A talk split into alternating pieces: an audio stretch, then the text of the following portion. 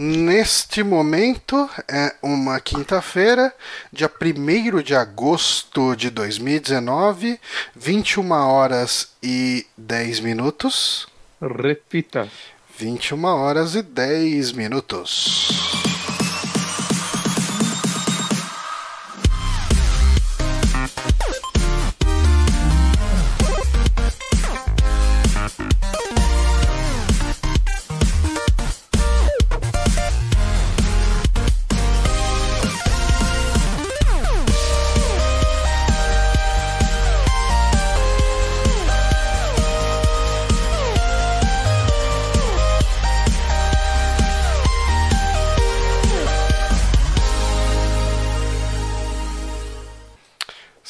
Estamos ao vivo, começando mais um saque aqui no Super Amigos. Eu sou Johnny Santos, estou aqui com o Guilherme Bonatti. E eu tô aqui sem saber se eu apresento os convidados ou você, então vai você. Você me serve de muita coisa, Bonatti. Decidi essas coisas antes. Estamos com ele, diretamente do MDM, Matheus Forninho, o grande escritor, a lenda. Oi, eu tô com a luz na minha cara. Isso vai me incomodar muito daqui a pouco. Apresenta o Maxon.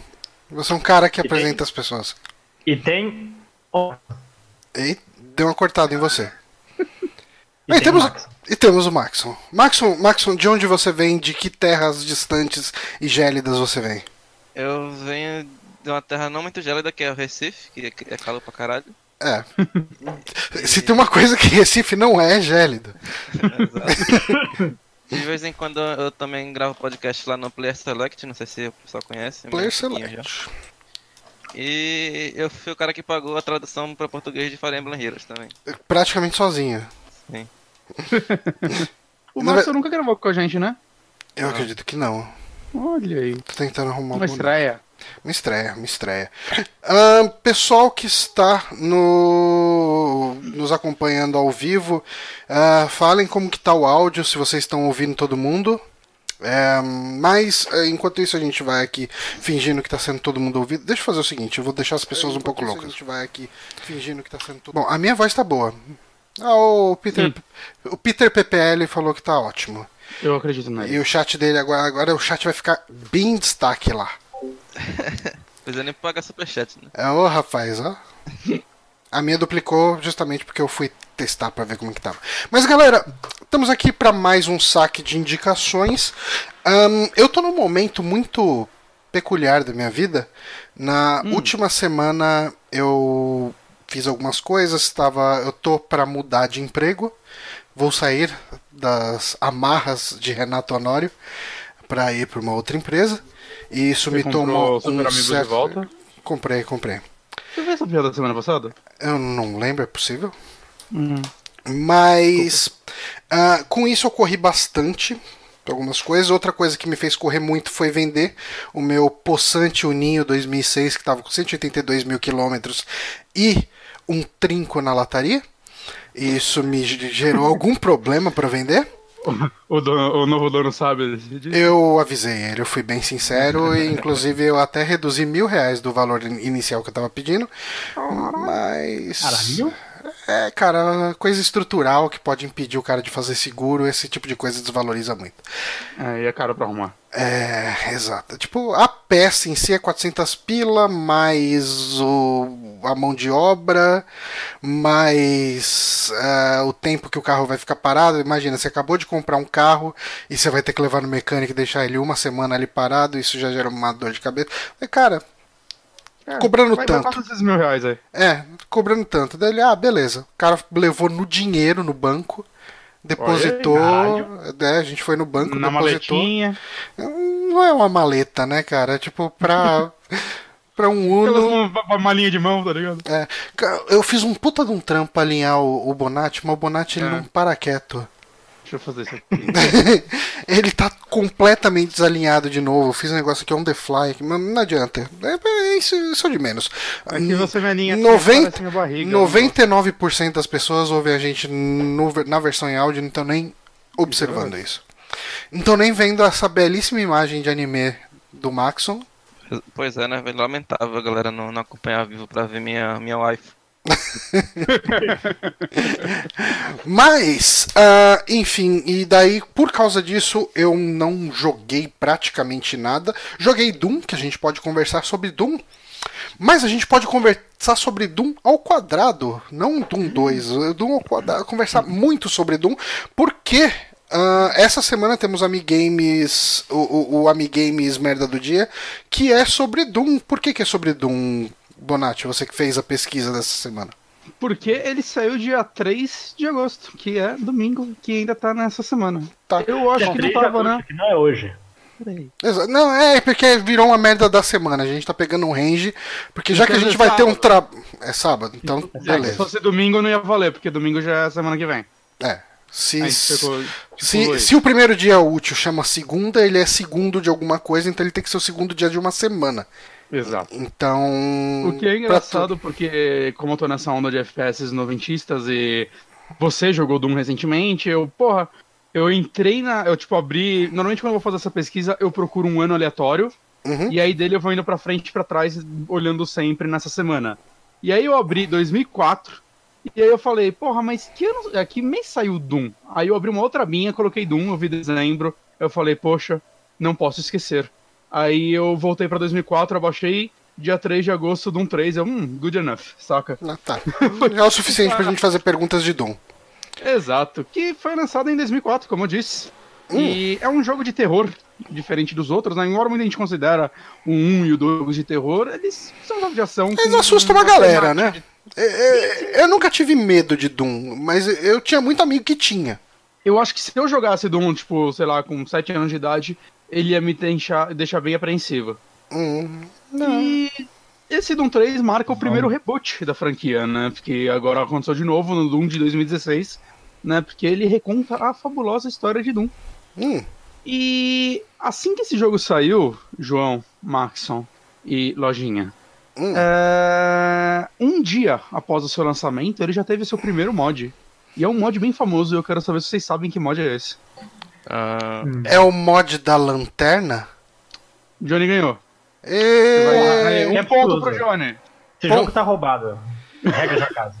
Ah, não, é que, é que isso era bem famoso mesmo, que nem o. É, não, é o mod da lanterna, né? Que pra quem não sabe, no primeiro jogo, o você tinha. Na versão original, né? Você tinha que escolher entre usar a arma ou a lanterna, era um jogo bem escuro. No, no, E é, no isso- Doom 3 original, né? original. E isso depois virou o padrão na BFG Edition, né? Que saiu acho que em 2012. Né, e que é a versão atual, que saiu agora também pra Switch, PlayStation 4, a porra toda. Né, que muita gente não gosta disso, porque Hum. falam que foi embora toda a atenção do jogo. Eu É, vou jogar e- essa versão mesmo. Isso dá uma tensão. Eu, eu joguei Doom 3 só no, no modo normal. É, Não, não, 3? Não, eu joguei só bem o começo dele. Meu irmão tinha comprado uma Voodoo 2, acho que era a placa de vídeo na época. E daí eu falei, vamos testar esta belezinha. Fui jogar. Eu Doom 3. que. Não, não, com certeza não foi a Voodoo 2 pro Doom 3, cara. A Voodoo 2 um amigo meu comprou na época do Quake 3, era meio lançamento. Ah, o não Doom 3 lembro. provavelmente não rodaria numa Voodoo 2. Ah, então eu tô Provavelmente confundindo. não. Eu acho que não rodaria mesmo. É, É, não, não, então era alguma outra placa de vídeo.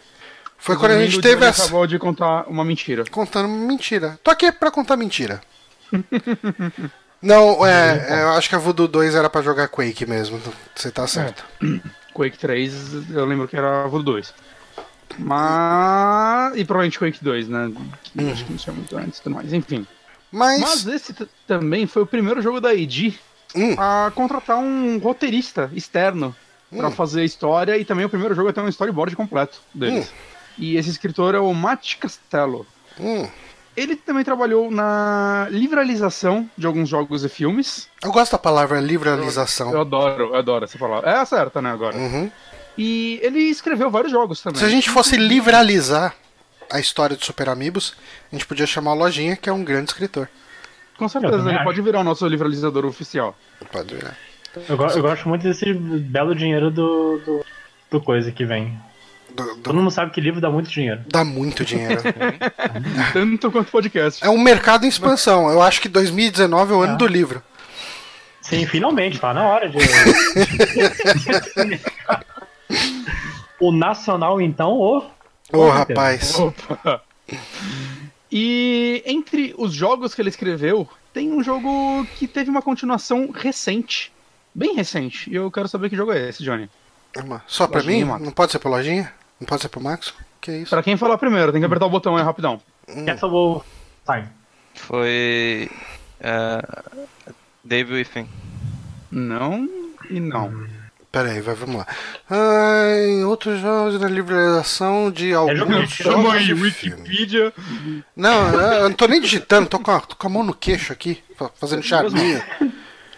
É, ele também. Tô nem digitando Siri Wikipedia. É, não tô digitando aqui, ok, Calma, Google. teve, teve uma sequência recente, né? A sequência recente ele escreveu o primeiro jogo. Uma sequência recente. E, O que, e- que saiu recentemente? Recentemente quanto? é, o, o quanto é recentemente? Recentemente é tipo na última prazo. década. Não, esse, esse ano. Esse ano teve sequência. Dragon Quest Builders 1.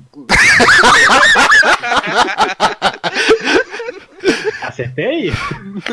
Não. Rapaz. Esse ano, caralho.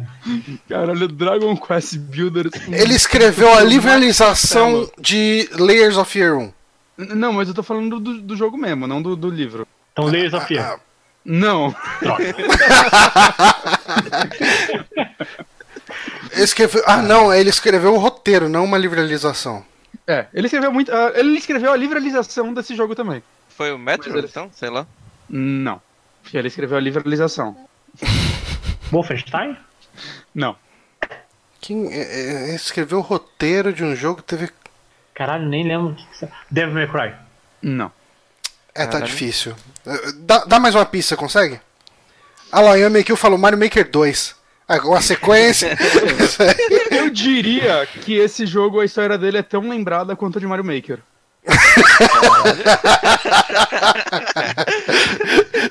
Eh, E é uma continuação que saiu esse ano. Ele escreveu a do original. Do original, mas esse ano saiu Ah, uma que- continuação. que saiu esse ano? Não lembro mais nada que saiu esse ano. Ah, então foi Tetris 98, né? Já que esse ano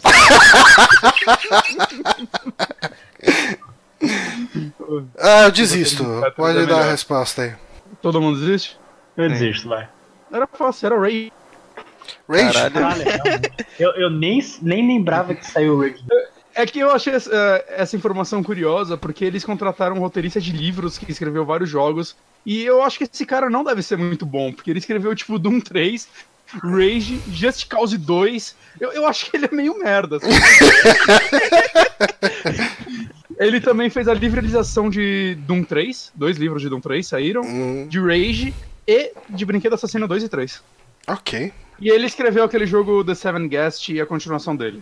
Esse daí eu. Nossa, que bem, eles falaram bem, não falaram? Na época? Eu acho que eu lembro. Eu, então, esse Eu não lembro eu se falaram bem dele só porque era um jogo FMV e todo mundo falava de jogo FMV na época.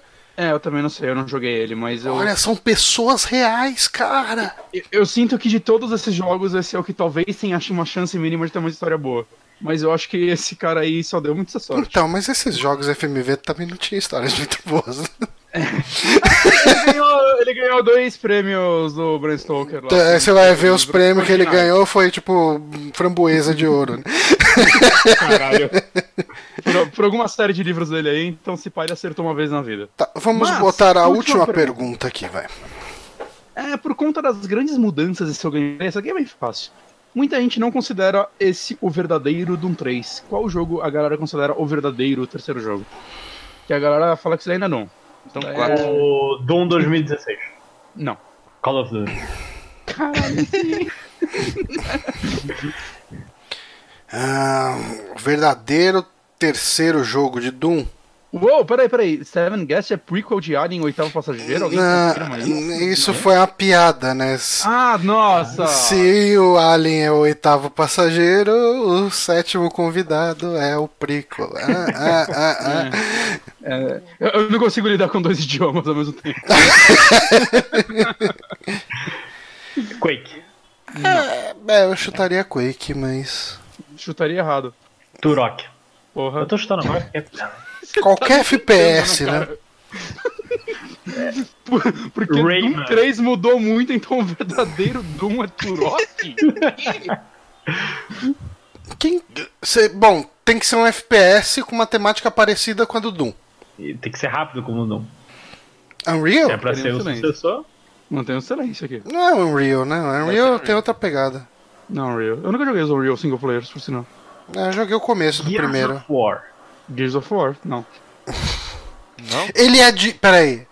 Ele é de antes ou de depois de Doom do que eu 3? esperava. Vocês estão indo muito longe. Isso é porque era fácil. Então, mas ele é de antes ou de depois de Doom 3? Antes. Saiu antes. Doom 2. O Doom 2, o Doom 2 é a verdadeira sequência de Doom, de Doom 2. Sei lá, Ultimate Doom. Não. Hum. Não, porque o. Ultimate Doom é o Doom 1 com um com mais. Então ele seria o Doom 1,5. Não é Half-Life. Embora Doom 3 plagia Half-Life pra caralho. Half-Life. Doom 64, segundo o Lex Lima lá no chat. Ele acertou. Olha Sério? só. Caralho. É porque o Muita Doom gente 64, as fases são bem diferentes, né? De, de Doom. O Doom 64 ele é meio que um meio termo entre o Doom antigo e o novo, porque ele é mais, mais lento que os antigos, ele tem um clima mais de terror, como o de Doom 3, só que ele ainda é mais shooter. Né? E Hum. tá aí os boatos de que ele vai ser relançado estão bem fortes, então eu tô feliz com isso. Porque Tô- a galera faz, instala uns mods dele em emulador de 64 pra jogar em teclado e mouse e fala que tá muito foda o jogo. Hum. E Eu tinha medo joguei dele. muito. Eu jogava muito ele no 64, eu tinha ele piratão. E eu gostava desse jogo. Acho que foi o Doom que eu mais joguei antes da- de eu pegar pra jogar os atuais. Você tinha medo do Doom 64 ou de qualquer Doom? Eu tinha medo de qualquer um. Tinha medo de Piratas do Caribe. Então também não. Piratas do Caribe. Sabe uma coisa que eu tinha medo quando eu era criança? Do Do, número 9 em relógios digitais. What? Ih, Que...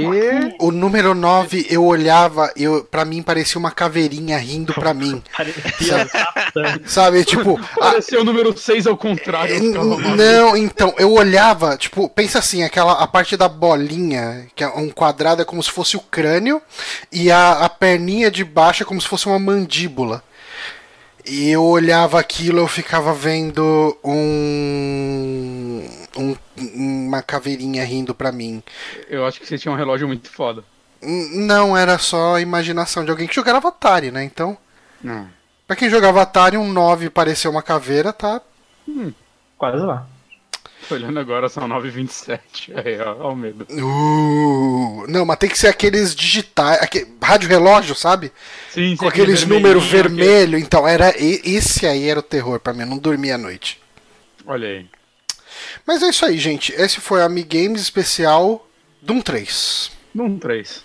Ó, eu tô jogando, tá falando na- que eu tô inventando. Eu juro por Deus que eu não tô inventando. Cara, eu era muito criança, eu tinha uns 6 anos, sei lá, 5 Eu anos. que eu tô inventando pra. Mas Quando você tinha 6 anos, nem existia relógio digital, mano. Mas assim, convidamos aqui tanto o Maxon quanto o Matheus Lojinha, porque eles são meus queridos amigos no grupo, que eu, eu, eu confesso que eu uso muito pouco o grupo, mas de vez em quando eu mando um, um salve lá. A famosa Cracolândia do Fire Emblem. Eu quase baixei esse Fire Emblem esses dias. Isso, é assim que começa. Bem, Então, mas sabe Você por quê? primeiro. Não, então, é que eu joguei ele na época e eu parei, sabe por quê? Porque eu, eu só abri as caixinhas e só vi as carinhas de uma estrela eu fiquei muito bravo.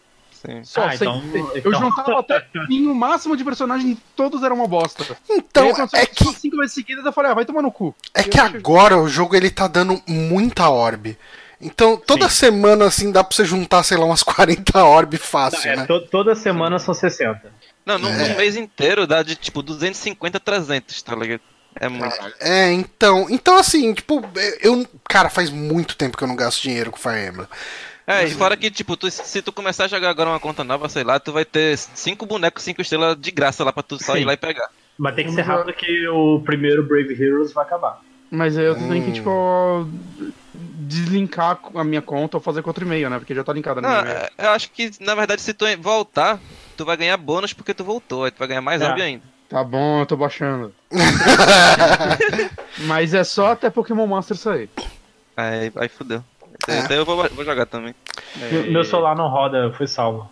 Mas nós chamamos aqui tanto o Maxon quanto o Lojinha pra gente falar um pouco do Fire Emblem novo, já que o meu não chegou. Obrigado, Big Boy Games. E eu só... Eles já enviaram? Hum, Tá lá preparando envio. Os caras estão embrulhando. Tipo, e- e- eles estão. Sabe o que eles estão fazendo? Eles estão embrulhando em tecido, só que eles estão tecendo o negócio em 300 fios e tem uma, uma freira cega fazendo isso na mão, cara. Que não é possível. Caralho, eu Tão comprei tão o Judgment lá. Enviaram em três dias. O jogo, o jogo tava planejado pra ser enviado dia X e eles enviaram, tipo, três dias antes. Eu acho que eu dou mais sorte que você. É. É bem possível, é bem provável. Você é uma pessoa que eles gostam mais. Possível. E. Mas, É. e aí, acabou? Podcast, Johnny? Não, a ideia a gente vai falar disso, né? De, da sua entrega, como ela tá sendo demorada? Ah, sim, exatamente. A gente Já vai tá falar de Fire Emblem. Big Fire. É isso, nosso contra-patrocínio. Mas a Não, gente não, vai eu- falar eu- hoje sobre Fire Emblem Three Houses, que é o novo Fire Emblem do Switch, que ah, o Bonatti deve ter começado, né? Eu tô com umas 4 horas e pouco. Então você tipo, viu o tutorial tutorial, de como apertar um botão. Eu fiz duas lutas e tenho muitas dúvidas. Você escolheu sua casa. Escolhi. Acho que foi isso que você Ah, fez. pô, a casa você escolhe em tipo menos de uma hora. Não, você eu demora achei pra escolher meio sua casa. Que isso, nada. Você dá muito- uma Cara, voltinha eu na escola três e já tá... semanas. Hã? Não, eu, tipo, decidir, você decidir qual casa você vai pegar é, um, é uma tarefa difícil.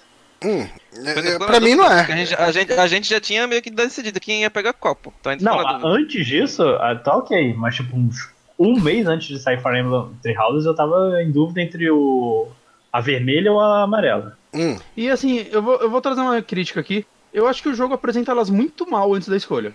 Uhum. Eu, eu- saca, eu, eu tive que parar pra ver vídeos e tal, pra, tipo, decidir. Ainda não tenho muita certeza, não. Se eu peguei, eu peguei a vermelha.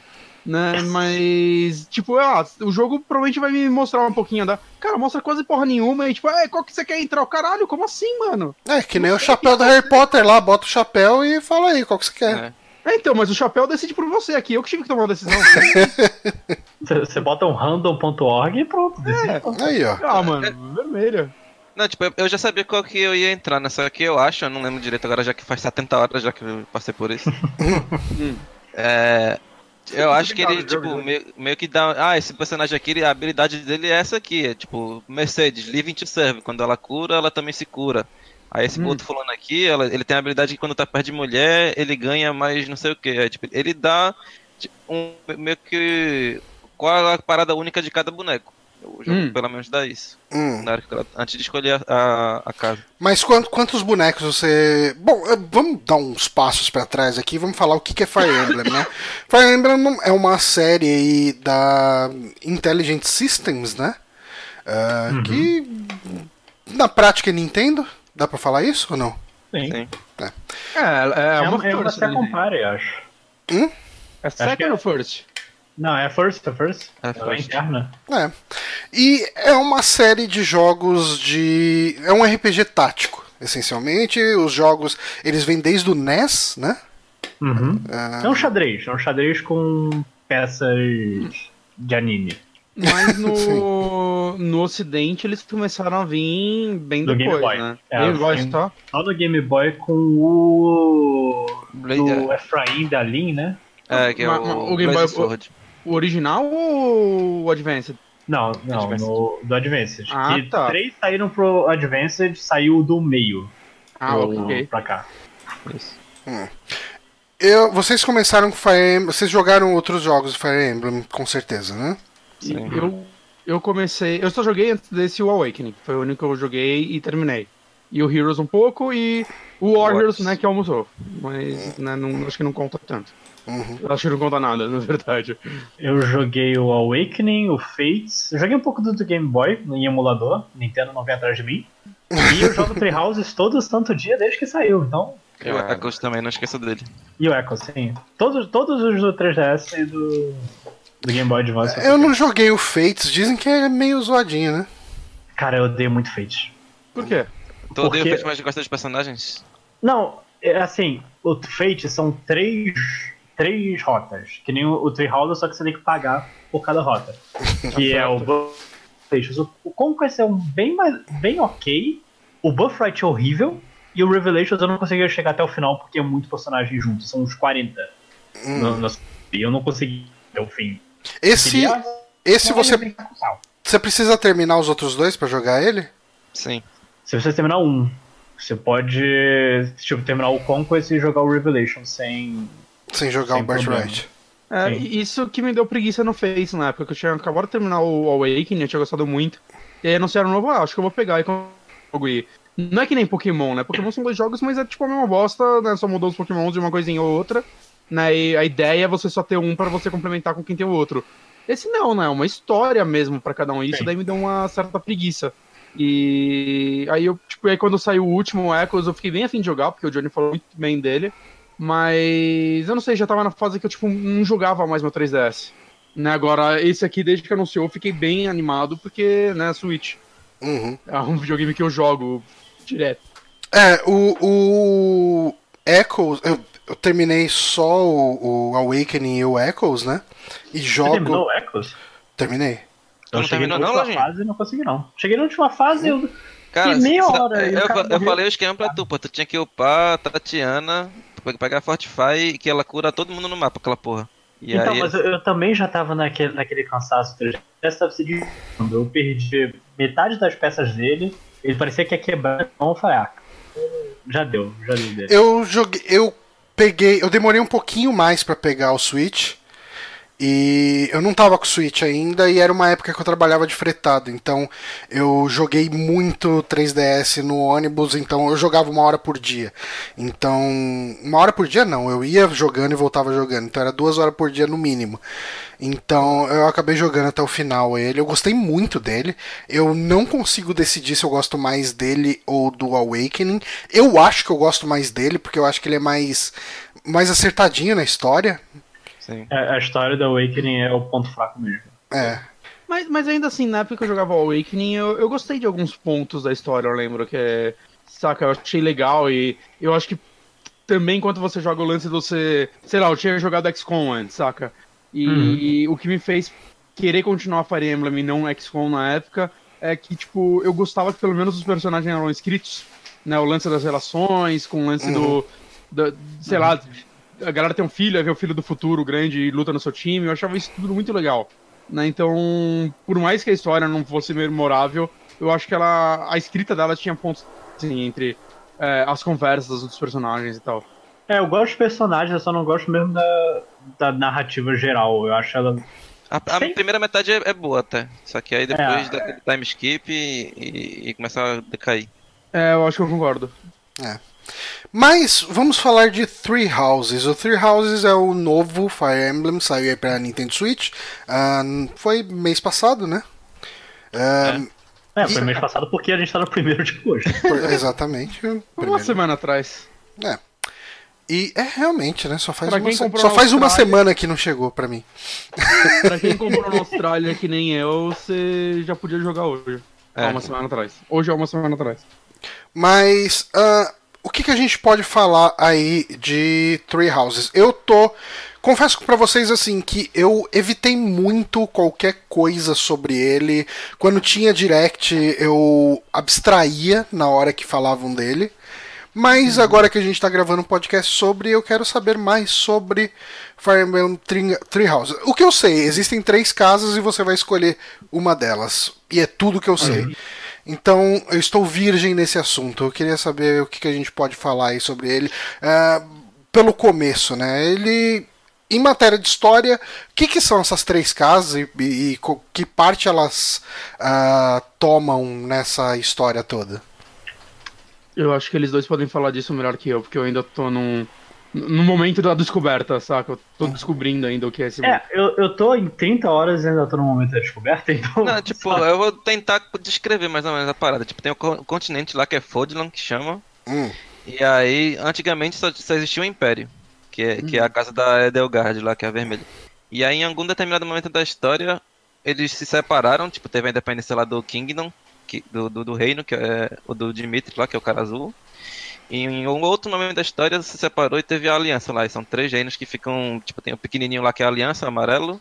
A parte de cima, o norte, é a parte do- dos caras azul lá, Blue Lions. E a parte de baixo é, é o... É o Império, que sobrou do Império. Só que bem antes disso ainda, que é a primeira a de abertura, mostra meio que uma guerra lá que tava tendo, que é de uma mulher do cabelo azul, verde no caso, que parece muito com com a mulher que tem lá no monastério. Ela lutando contra um cara que chama Nemesis. E, e ela putaça lá, aparentemente, porque o cara matou a mãe dela, sei lá. Não, não dá pra entender ainda. não- nem na parte que eu tô ainda eu consigo entender essa porra. Ma- Mas você tá Mas só com aí- 180 horas, então é, é, É, a história é. desenvolve Não, é- devagar. Inclusive, já aproveitando que a gente abriu esse parênteses aqui, só jogar uma vez você só vai entender uma fração da história. Que eu tava discutindo com um outro cara lá que tava jogando de Black Eagle. e É tipo, tu- tudo que acontece e que é contado é diferente. Hum, Caralho. Isso é legal. Isso, tipo, Sim. eu não sei se eu vou terminar três vezes esse jogo, né? Mas eu, eu acho que, saca, é um negócio. eu não sei se ele vai chegar pra mim. Sim.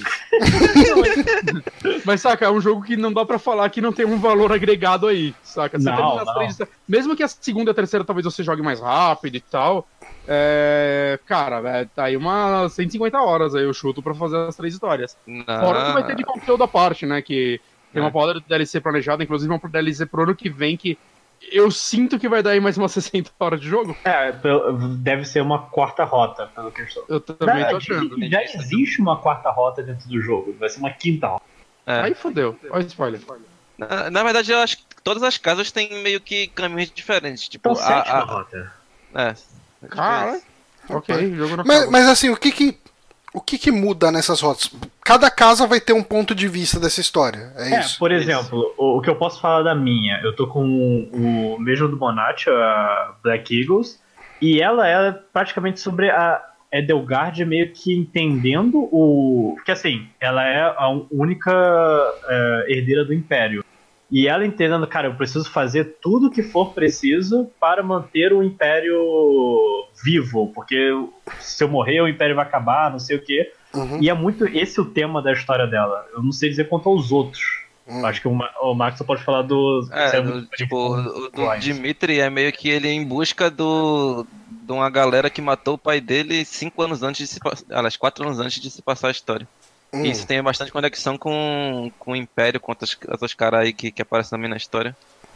Ah, tipo, é- é ele em busca do, da, da vingança dele. Porque ele parece um cara bem de boa, né? Só que aí o cara vê lá no, no trailer da E3, que mo- mostra ele todo fudido lá mandando matar todo mundo, é justamente porque ele foi absorvido pelo desejo de vingança dele.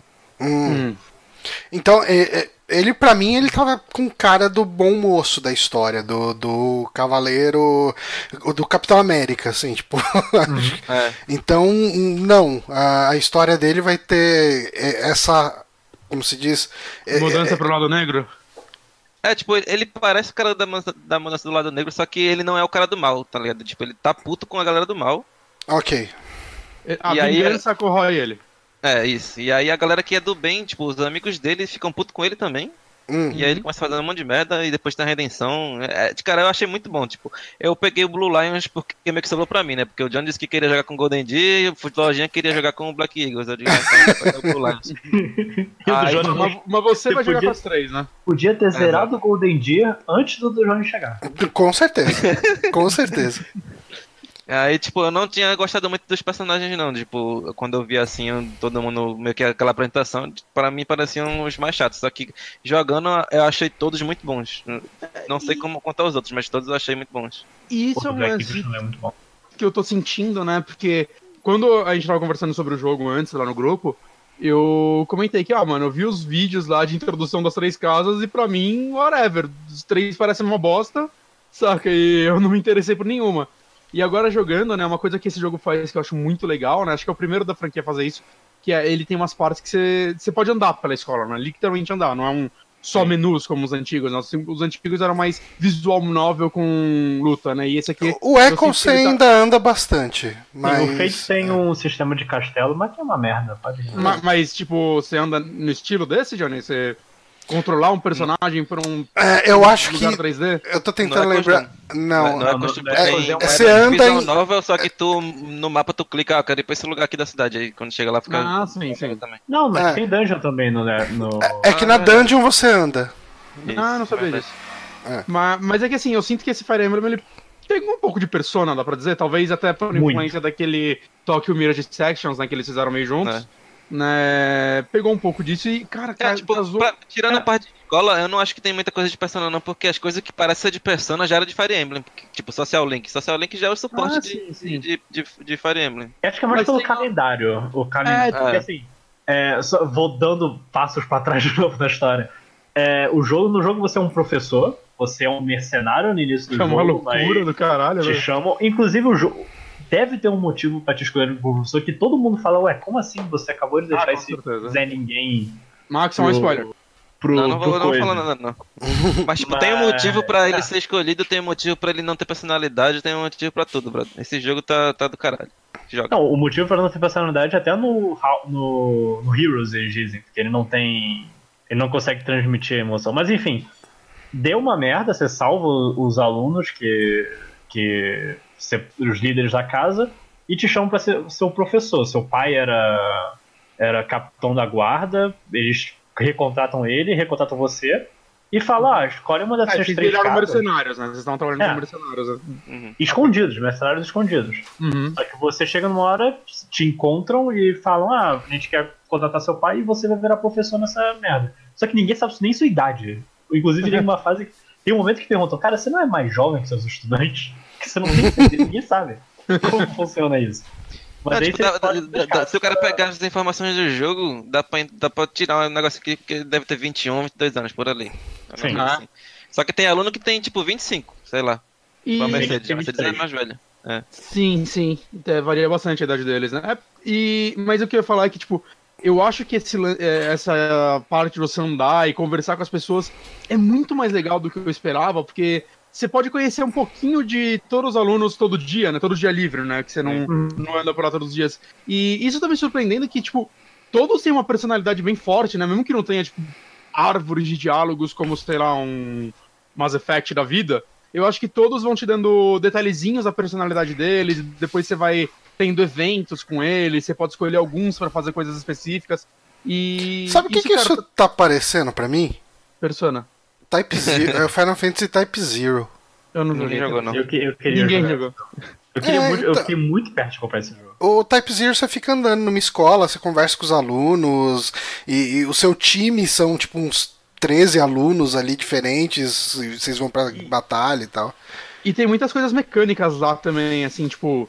É, coisas que você faz que você vai ganhando, tipo, pontos de professor, tá ligado? Hum. E Que são muito isso- importantes. São, é a coisa isso- mais importante que você pode pegar. Então, isso é uma parada, inclusive, que eu vi muita gente falando, falando, que, ah, falando que, ah, se você quiser, você pode ignorar essas partes e pular direto pra luta, mas, tipo, você vai se fuder, não vai? Né, sim, Lojinha, tu que porque fez isso aí sem querer. isso eu fiz sem querer que tem um momento da história que, que o jogo fala, ó, se você pe- abrir- entrar aqui, você vai perder o, o mês inteiro. Eu falei, como se fosse, e eu perdi o mês inteiro. Nossa, mano. E eu ainda fui no, no, no Telegram reclamar, tipo, caralho, vocês viram o que aconteceu? E o Maxon, você tem um problema mental. Né? Não, eu salvei depois da luta, mas, mas não perde muito, porque eu só perdi uma semana, acho, na- nesse processo. E entre toda semana, você pode treinar. é, você pode escolher para cada personagem um objetivo. Tipo, ah, eu quero que você aprenda lança e espada. Eu quero que você aprenda arco e flecha e não sei o que. E tanto que meio que todos os personagens eles têm seus próprios é, habilidades naturais ou não com alguma coisa, eles vão aprender mais rápido ou não alguma coisa, mas tecnicamente você pode moldar todo mundo do jeito que você quiser. E quando você vai direto pra batalha, você só, só ganha experiência. Então, se eu, tipo, se eu pulei três semanas, eu ganhei experiência acumulada de três semanas no- no- nas habilidades dos personagens. Então não pede tanta coisa. Hum. Você pede o que você faria no seu tempo livre. Isso assim. Mas, é, assim, a gente tem toda essa parte onde você vai é, gerenciar as equipes na, na escola. É uma escola, né, no final das contas? uma escola. É um professor. Então. É que fala? É, e daí você vai escolher o que, que os caras vão treinar e etc. É, é isso? É, é, tipo, É. é, tipo, isso, inclusive, é meio que uma crítica minha com uma das minhas críticas com o jogo é que é, é meio difícil tu meio que saber o que que tu precisa pra chegar na classe que tu quer. Tipo, por exemplo, Hum, lá a última classe de, de cara de espada, tu também tem que ter magia negra. Aí, tipo, o que é que- Ah, aí é meio difícil o cara treinar. Tem umas classes que é exclusiva de, de homem e umas outras que é exclusiva de mulher, por exemplo. Eu queria que a minha boneca lá ela fosse o Wyvern Rider, que é tipo monta no dragão e fica com o machado. uhum. Só que a Wyvern Lord, que é a evolução dessa classe, só é pra homem. Aí, tipo, pronto, fodeu. É, Na, na, na verdade não é nem isso, é, é o Wyvern Lord é pra os dois, só que o War Master, que é no chão, sem o, sem o dragão, é só pra homem. E aí, tipo, é meio. Essa parte de classe toda e saber qual o, atributo que o cara é bom ou não, tem hora que é meio difícil de navegar. É que ficar assim, eu acho que nesses jogos tem muito isso, né? Porque eu lembro que É. no, no Final Fantasy Tactics, por exemplo, você tinha que caçar uns guias pra descobrir como desbloquear algumas classes, alguns jobs, porque você tinha que, porra, pra desbloquear ninja você tem que ter Tiff, tem que ter Warrior de não sei quanto nível e tal. E você tinha que ficar combinando esses níveis. Acho que não É, tinha. tipo, não, é- não é nem que é difícil, só é, só é chato de ver porque tem que ficar indo e voltando muito pra tela. Sacou? Uhum. Não, tem tudo num lugar fácil de tu ver. É, você pode ir, por exemplo, na tela do, do Certificate, que é tipo, pra passar de classe o aluno tem que fazer uma prova. E se ele tiver habilidade. Tipo, ah, eu preciso de espada, lança e magia, por exemplo. Se eu tiver só espada e lança, ele tem 67% de chance de passar na prova. Hum, E você pode ver na classe, tipo, ah, eu, eu tô vendo aqui que Myrmidon vou precisar de nível B de espada, qualquer coisa assim. uhum. Só que aí entra também um dos pontos positivos que eu vi no jogo. É, eu tinha muito medo desse lance, ah, eu quero ter que montar o personagem e eu tinha de, de cair num buraco que não tinha como voltar, tipo XCOM. Se você joga XCOM errado, você chega num ponto que você não tem o que fazer. Você Ah. tem que recomeçar o jogo. Sim, sim. Nesse não, você. Mesmo a pior coisa que você pode fazer ainda é usável dentro da partida. Você pode ensinar pro É. seu cara arco e flecha e caralho, eu quero trocar, não sei o que. Ele vai aprender uma coisa de arco e flecha pode ser interessante depois. Ah, ele, ele pode usar um arco quando for necessário, sabe? Uhum. E o que acontece é que também é. Você ganha. Os personagens eles ganham muito pontos de tudo, de certa forma, porque, tipo, você por dia você pode escolher. Por dia, né? No seu tempo livre você pode de escolher, né? Treinar eles. Aí você treina um número X de personagem, não são todos. Eles vão ganhar bastante XP de alguma coisa, vai, de espada. Sim, seminário. é o... Exato, seminários. Aí você faz isso e você ganha um ponto de espada, beleza. Aí você, putz, escolhi dois, acabou a quantidade de coisas que eu posso escolher. Pelo menos no começo é. Acho que é dois, a primeira vez que eu fiz. Uhum. Aí eu, puta, fudeu. Eu, eu fui fazendo na ordem, não tinha me ligado que era que tinha limite. Eu caguei tudo o resto, né? O time agora tá uma bosta, eu peguei dois que eu nem queria, só porque eles estavam na ponta, fudi tudo. Mas, ah não, aí quando acaba o dia, todos ganham XP pra caralho também, porque É. né, esses dois foram os que você escolheu pra dar um treinamento especial. E Uhum. durante a luta eles vão ganhar também XP e cada golpe que eles dão ou recebe vai subir o nível de alguma coisa deles, então. é, eu sinto que vai, a parte de build desse jogo, nesse sentido, é meio de boa, né? Você Então, vai assim, jogando, você, eu- os personagens não vão ficar uma bosta. Eu tô tentando. Eu tô tentando entender essa mecânica aqui. Então, assim, num dia. ah, você vai ter esse dia a dia na escola onde você vai fazer meio que um, um microgerenciamento. É todo domingo. Domingo você É, tem um tipo, dia livre. Tá. É, E exato. durante a semana você vai ter missões e elas oco- ocorrem meio que numa ordem cronológica. Não, tipo, Não. todo domingo é teu dia livre e aí tá- tu pode, escolher, eu vou cinco matar, coisas. vou explorar o monastério, eu vou. Tipo, essas são as únicas opções úteis. Seminário é uma merda e descansar é uma merda. Porque descansar, ele, só, ele enche metade da, da moral. Tipo, a moral é uma barrinha de, de 1 a 4 que tu gasta pra ensinar um aluno no dia de aula. Ok. E aí, tipo, ele só enche metade. Mas só que tu, se tu encher só metade e for gastar uma aula com aquele aluno, tu vai, tipo, vai, vai desperdiçar uma aula porque tu só vai gastar metade. Não vai estar cheio. Hum, E aí, além disso, ela também enche cinco gastos do, da arma lendária do, do, do protagonista. Só que eu acho pouco isso. Aí a minha opção de descansar ela é inútil. E a de seminário também, porque ela enche metade do, do- da moral de, de quem comparece e, e- e enche pouco o, um Habilidade. pouquinho da, da habilidade do- dos pontos lá, tipo espada, lança, não sei o que. O, o que você recomenda mais é o que? Explorar o monastério ou fazer explorar. investimento de luta? É, Eu, acho que, tipo, recomendo pelo menos uma vez por mês tu tem, que, tu tem que lutar, porque vai ter side quest, vai ter paralog que, que, tipo, normalmente desbloqueia alguma coisa, tipo, arma lendária de, de algum dos personagens que tu tem, Uhum. alguma coisa assim. E porque o combate é legal pra caralho e você quer fazer? E também porque combate é o único jeito de conseguir é, subir de nível. O nível É. mesmo do personagem é só por combate. É. Ah, tipo, pelo menos uma vez por mês tu faz o combate, as outras é bom exploração, porque, tipo, Mas o que, que é esse combate, esse combate? É um combate à parte da história? É, você É. pode. Você pode só fazer um- uma batalha de teste em algum lugar, É, ou tipo- você faz um paralog, que é um é, capítulo dos no início, nos, Uhum. nos primeiros dois ou três meses, não vai ter paralog nem nada, vai ter, tipo, uma missão que não é nada, tu pode fazer ela infinitas vezes e sair lá de lá leva 40, sei lá. E aí vai ter uma que vai gastar uma barra de, de batalha lá. Tipo, no, no início tu tem uma, depois tu ganha duas e depois três, dependendo do teu nível de professor. E aí, mais pra frente vai ter Paralog, que é, vai, ser, vai ser sinalizado com um iconezinho verde que vai desbloquear um. Não, até agora não desbloqueou nenhum personagem, mas por conta disso eu, te, eu tive um personagem que voltou pra mim, depois de, por causa desse Paralog que eu fiz. Hum. Normalmente ganha arma, porque voltando um pouco os personagens e suas habilidades únicas, além do, das habilidades, eles também têm o que chama de Crest.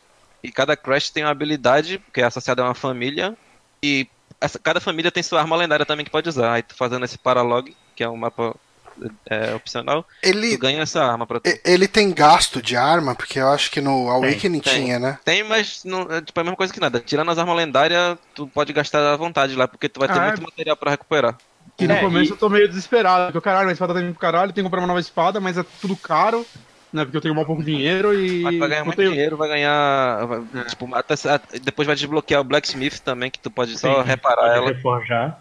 Não, Mas é eu- interessante esse lance da estamina da arma, que tipo, todo personagem tem meio que uma combat art, que é, ah, vou fazer um golpe especial com minha espada. Ele, o gasto dele é com a durabilidade da arma. Hum. Então, vo- que você não pode só atacar com isso, porque vai acabar a, a Ah, arma. você vai quebrar a arma, vai ficar sem. E quando quebra a sua arma, você não tem outra na reserva. Não, você pode usar a arma quebrada, mas assim, é muito mais fraca do que antes. Ok. E até A a magia. magia também, eu, É. eu achei. Magia é meio foda, cara, porque primeira luta minha, o personagem ficou sem magia, porque ele tinha tipo 5. E aí eu usei a 5 e aí eu fiquei sem nada. Ele Não, virou um mas depois fica muito roubado, velho. Porque tu vai ter tipo 20, tá ligado? E, e os bonecos tudo fraco contra magia nesse jogo. Tu mata os caras com uns. Não, sério, tipo, bota um, um, um personagem com Nosferatu, que é a magia que tu se cura com o dano que tu dá no meio de 5 caras, ela vai e mata todo mundo. Caralho, quero essa. Valeu. É, é magia de, é, de pra- cura nível 4, eu acho. Tá. Mas e no combate aqui, vamos falar um pouco do game. Será que consigo botar aqui a par- alguma parte no vídeo que tem luta? Porque até agora esse vídeo só teve gente andando no, no Mas castelo. até, até Vai, Luta. voltando. Júnior, rapidinho do que você tinha falado da semana, tipo, o que a gente falou é o que dá pra fazer num, num fim de semana. É. Tipo, ah, durante o mês eu posso fazer três vezes isso, dependendo da quantidade de semana. É, Durante tipo, a semana. minha- não, um pouco, voltando um pouquinho, tipo, é, no final de semana tem as duas opções lá que eu acho meio inútil, que é o Rest e, Seminário. e seminário. Aí tem a batalha e tem a exploração, que é quando tu vai pro monastério. Aí no monastério tu vai ter a opção de comer com a galera, tipo, é, que pra mim é, é, tipo, normalmente é que tu vai gastar tudo, porque além de encher a moral inteira dos dois alunos, ainda vai upar o nível de suporte do- dos três, de- tipo, do- dos dois alunos e deles com o professor também. Ah, aí- Você pode cantar com a galera, é legal cantar com a galera. Ah, então, ga- tipo, Mas normalmente eu canto uma vez, porque você pode cantar uma vez, aí depois eu como com a galera, aí tem outro que é, tu faz uma comida com um aluno, e aí essa comida vai bufar alguma coisa durante o resto do mês inteiro. Tipo, vai ganhar, todo mundo vai ganhar um de speed pro Ah, resto ok. do mês. E É. além disso, você tem também os lances, as missões que não gastam, né? Tipo, ah, pesca um peixe pra mim, vai lá e pesca, É, um isso. Né, e isso tudo vai te dando pontos de professor e melhorando o seu nível com, com a galera e tal, né? Essa parte da exploração é realmente muito. mu- Com um monte de coisa. Que você pode procurar item pra dar pro aluno, tipo, ah, você É. perdeu um item. Aí só que ele não diz, ah, esse item é de tal. É tipo, ah, esse item é de quem gosta de contar piada. E você tem que. Se você conhecer o personagem, você sabe quem vai contar piada. Você pode é, plantar, você pode pescar, você pode pegar um dos professores ou cavaleiros, ah, eu quero treinar com você espada. Você pode chegar no. Eu gosto muito do. Tipo, um- tipo festa junina, que o cara manda uma mensagem anônima. Olha, eu tô com dúvida nisso aqui, o que, que eu faço? Se a responder certo, ele, ah, obrigado, e você ganha suporte isso. É. Tipo, eu não sei quem eu beijo. Aí você fala, beijo esse aqui, obrigado. muito obrigado, professor, eu gosto muito de você. Aí. E, e cara, Porque, tipo, mas eu é, queria saber um pouco de como que tá o combate dele perto do, sei lá, do Awakening, que eu acho que é o que eu mais tive vivência, até porque o o Echoes ele ele era um pouco de legado, né? Porque ele eh, ele trabalhava muito em cima da base do Fire Emblem Gaiden do, do NES, né? Que ele é um Fire Mas Emblem eles meio que voltaram diferente. pro Echoes nesse daí. Tipo, não É. tem Weapon Triangle, não, ou seja, não tem esse negócio de espada ganha de, de machado, machado ganha de Ah, espada, não tem? etc. Não tem. Não, não tem. Porém, cada arma tem, tem suas diferenças. Por exemplo, a espada, ela normalmente tem o Might, que é o ataque dela é, é menor, só que é o Hit Rate, que é a chance de acertar, é maior. Ah, ok. A, a lança é o meio termo, e a- o machado tem o, a maior ataque e a menos chance de acertar. E aí eles adicionaram também um, um que chama Gauntlet, é, Gauntlet, eu acho, sei lá. Gauntlet. Que é tipo, que é porrada, e, e a, a trait dessa arma é que ela ataca duas vezes seguidas. Tipo uma Brave Weapon, como era antigo. Só que também Ah, tem. Brave Weapon nesse jogo. Não, não, não, não, é só o Gauntlet que tem. Não, e é assim, todo personagem é, pode equipar diferentes armas. Tipo, se eu quiser treinar É. um personagem com espada e lança, ele pode ir com uma espada e lança. É você entender, ah, por exemplo, a Edelgard ela usa muito machado, só que o machado tem menos chance de acertar. O hit rate dele é baixo, mas Uhum. bate muito forte. Aí, tipo, ah, eu tô vendo que eu vou realmente precisar matar um dano nesses caras, eu posso colocar no lugar, trocar pra espada, que é mais confiável, Uhum. e ficar assim. É, E todo esse lance de troca de armas, ele dá um- uma complexidade maior do que antes, que antes era tipo, eu vou colocar o personagem verde aqui. Porque Ok. tá vindo o personagem é, azul e eu sei que o verde vai afetar azul.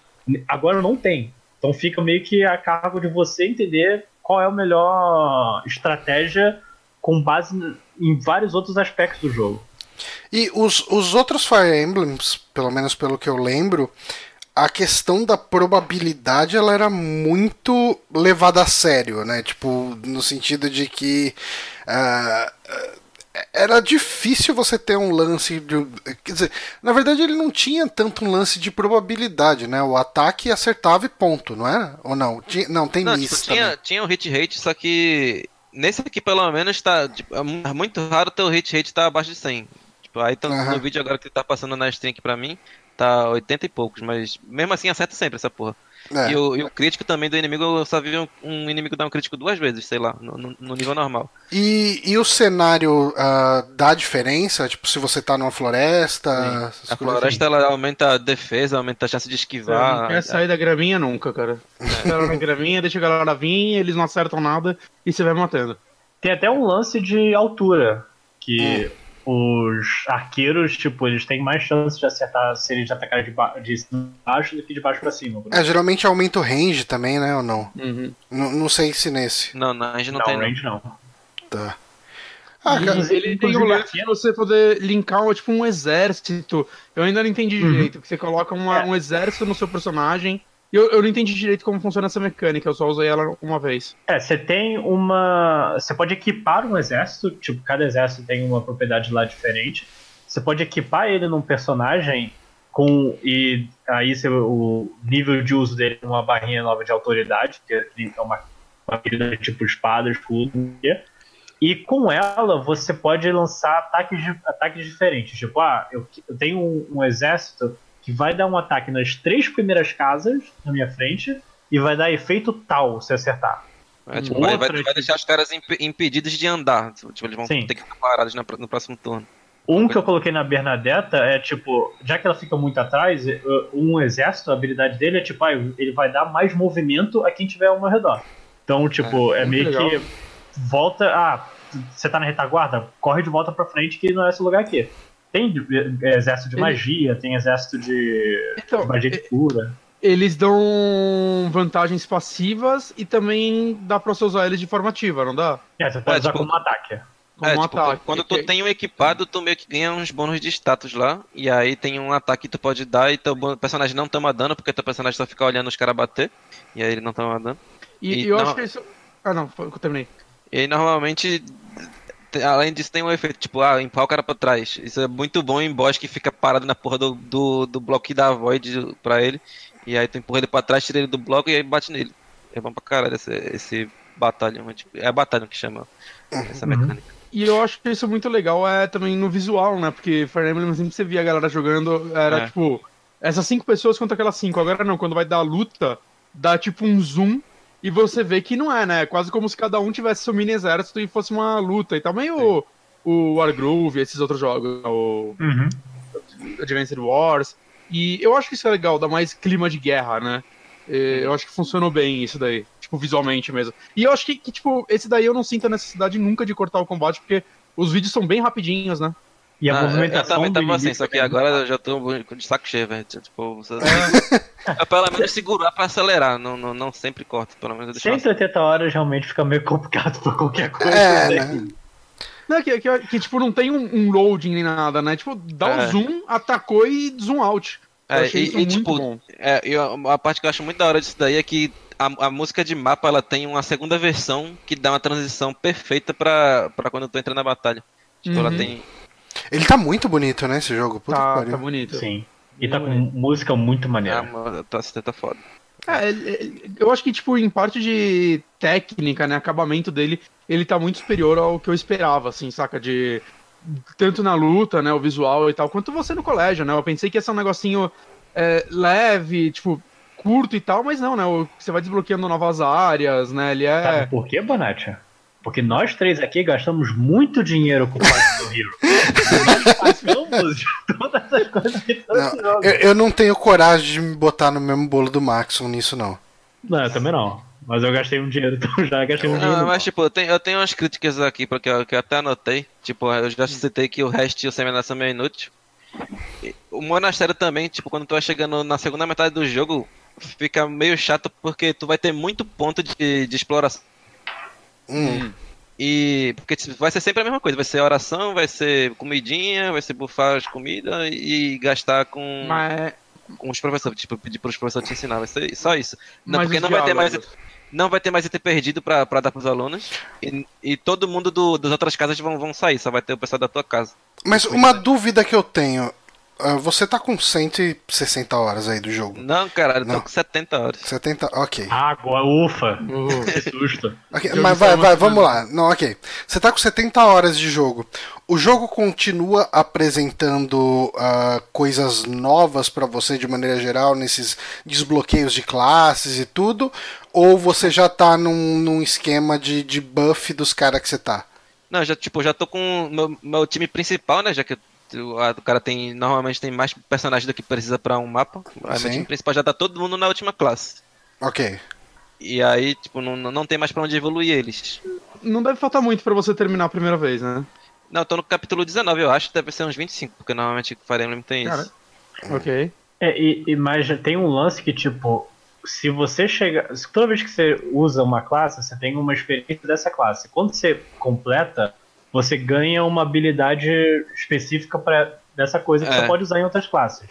Como. Final Fantasy da vida. Você termina um job, você ganha o, o coisa do job e você pode usar em todos os outros. Então, essa troca de classes também pode ser interessante por causa disso. Você É. vai ganhar alguma coisa, mesmo usando uma classe que você não quer usar.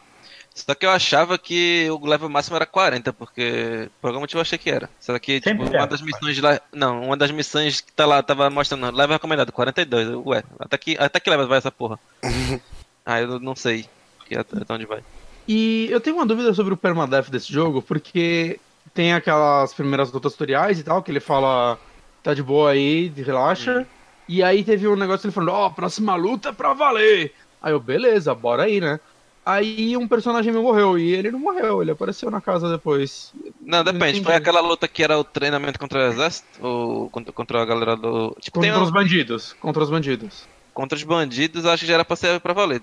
Ele morreu e ele tá lá. Qual foi o personagem? Foi. O de cabelinho azul. Caspar. É, esse. Não, então não sei. Porque, tipo, tem uns personagens que, mesmo que morram, eles não vão ficar mais disponíveis pra batalha, só- porque eles vão só se, se retirar lá. sei O lá. Awakening tinha um lance mais ou menos desse, né? De personagem. Mesmo se você jogasse no Permadeath, alguns personagens eles ficavam afastados de combate, né? Você não conseguia escolher depois de novo eles pra lutar, mas eles ainda estavam vivos. Aí eles não podem morrer, né, no caso. Então, mas eu acho que não, porque eu dei aula pra ele depois, ele subiu o level de espadinha e tal. É um fantasma. O Gaspar agora é um. E quando ele morreu, não foi tipo, ah meu Deus, morri, foi tipo, ah, não acredito, saca? E eu É, o diálogo de morte, assim, eu, eu já enfrentei algumas mortes, mas o jogo ele tem, que nem o, o Echoes tinha, tem um lance de você voltar no. Que você tem uma quantidade limitada de vezes que você pode fazer isso na partida. Só que você pode voltar, inclusive, pro. Se você tá no último round, você pode voltar pro primeiro round se você quiser. Então. É meio que o jogo dizendo, ah. Que é algo que a gente até até falando no grupo. Você pode não escolher o permadeath e ser casual, mas já que o jogo te oferece essa habilidade do coisa, é mais interessante você jogar no permadeath e lutar muito pra, pra personagem não morrer. Tipo, você já tem o. Não é um jogo de, de sorte, caralho, eu fiz uma coisa errada, agora tenho que começar, não. Você pode voltar um pouquinho se quiser e fazer o jogo Repensa, você repensa a sua estratégia, né? Realmente- Ou você faz que nem eu, foge. Se o cara vai te matar, de rapidinho, a gente volta. Que não deixa de ser repensar a estratégia. Sim. Só que, que nem eu eu, tava explicando no. de ter feito escolha errada. Que, que nem eu tava explicando no grupo lá do, do Telegram. Deixa eu dar o tipo, like não no vídeo do tu- cara aqui. Hum. Ah, desculpa, pode falar. É, na- tipo, quando que eu tava explicando, não adianta tu voltar pra mesma ação e esperar um resultado diferente, porque não é assim que Fire Emblem funciona. Ele Que é sempre loucura, vai. é a definição da loucura. Ele sempre vai rolar o mesmo número porque ele não rola um dado. Ele pega um número que já tá armazenado e diz, ah, vai esse aqui agora. Ele vai pegando na ordem. Então tu tem que mudar, realmente mudar a estratégia pra poder mudar o resultado. Uhum. Ah, cara, eu tô muito afim que o meu chegue. Eu gosto muito de Fire Emblem. Ah, tô em ritmo de, de Fire Emblem Three Houses. Já, co- já tô com dois bonecos do Three Houses no meu, no meu Heroes. Heroes. Tá melhor do que eu. Aí, ó. Eu tô com o Cloud e com a minazinha da, do Black Eagle. É, Edelgard. É Delgado. Ela é. É de Lorde. Oh, ela é boa, cara. Tipo, ela. Você tem que botar ela sozinha pra lutar, né? Sim. Ela ganha bônus se não tem ninguém do lado dela e ganha outro bônus se, se tiver mais inimigo do que aliado perto. Cara, Olha, é será que isso é um uma- sinal de alguma coisa que acontece no Treehouse, hein? Oh, rapaz. É que nem o Mitri, que é o especial vingança. A gente tá, É. tá- deu uma cortada, não consegui entender. Ele falou Não, que é que é- nem o Dimitri, que o, o, o especial dele é Vengeance, que é vingança. Ah, ok. Mas é isso, Fire Emblem Three Houses, ah, acho que é um joguinho que deve render bastante aí. Ah, vocês já sabem o que acontece quando você termina? Se você faz um New Game Plus, você te- vai ter que recomeçar com a outra manjo. casa? Eu acho que vai ter que começar do zero, outro save. Hum. Porém, ele meio que tem um save global, tipo, do, do console, da- do user, sei lá. Que aí ele vai armazenando, tipo, ah, tu desbloqueou essas músicas, tu já fez esses diálogos aqui de suporte com os personagens, tá ligado? Ah, tá. Mas de qualquer forma, em cada casa o, o grupo de personagens vai ser diferente? Ou tem um. Tem Não, tipo, alguns pra- cada ca- personagens que são divididos, tipo a Flame, Hum, e os professores, e os cavaleiros. Mas você pode recrutar personagens da outra casa. Tipo, ah, eu tenho muita habilidade em magia e cavalo. Por causa disso, eu posso recrutar personagem específico de outra casa. Claro, Ok. Você pode recrutar ah, o- os líderes da casa e alguns personagens específicos. Mas tecnicamente você pode fazer uma equipe bem grande logo na primeira vez que você faz. uhum. É, bem, bem grande, não, por causa que, tipo, tu não vai conseguir cumprir o requisito de quatro personagens, né? Eu acho difícil, cara, conseguir isso aí. Ah, tem isso. Opa, apareceu a introdução lá, porque eu sou. Caralho, tio. Eu sou burro. Ah, mas enfim, Fire Emblem Three Houses. Ah, quando eu jogar, talvez eu possa falar aqui meio que Não, por você alto. perdeu sua chance. Não. Perde- perdeu o- a discussão. Próximo- agora só no podcast depois que todo mundo zerar. Exato. É o podcast caro. sobre. Só, só no, no totalmente Treehouse story 2. driven. Só no Treehouse 2 se chegar ao seu. Six Houses. É.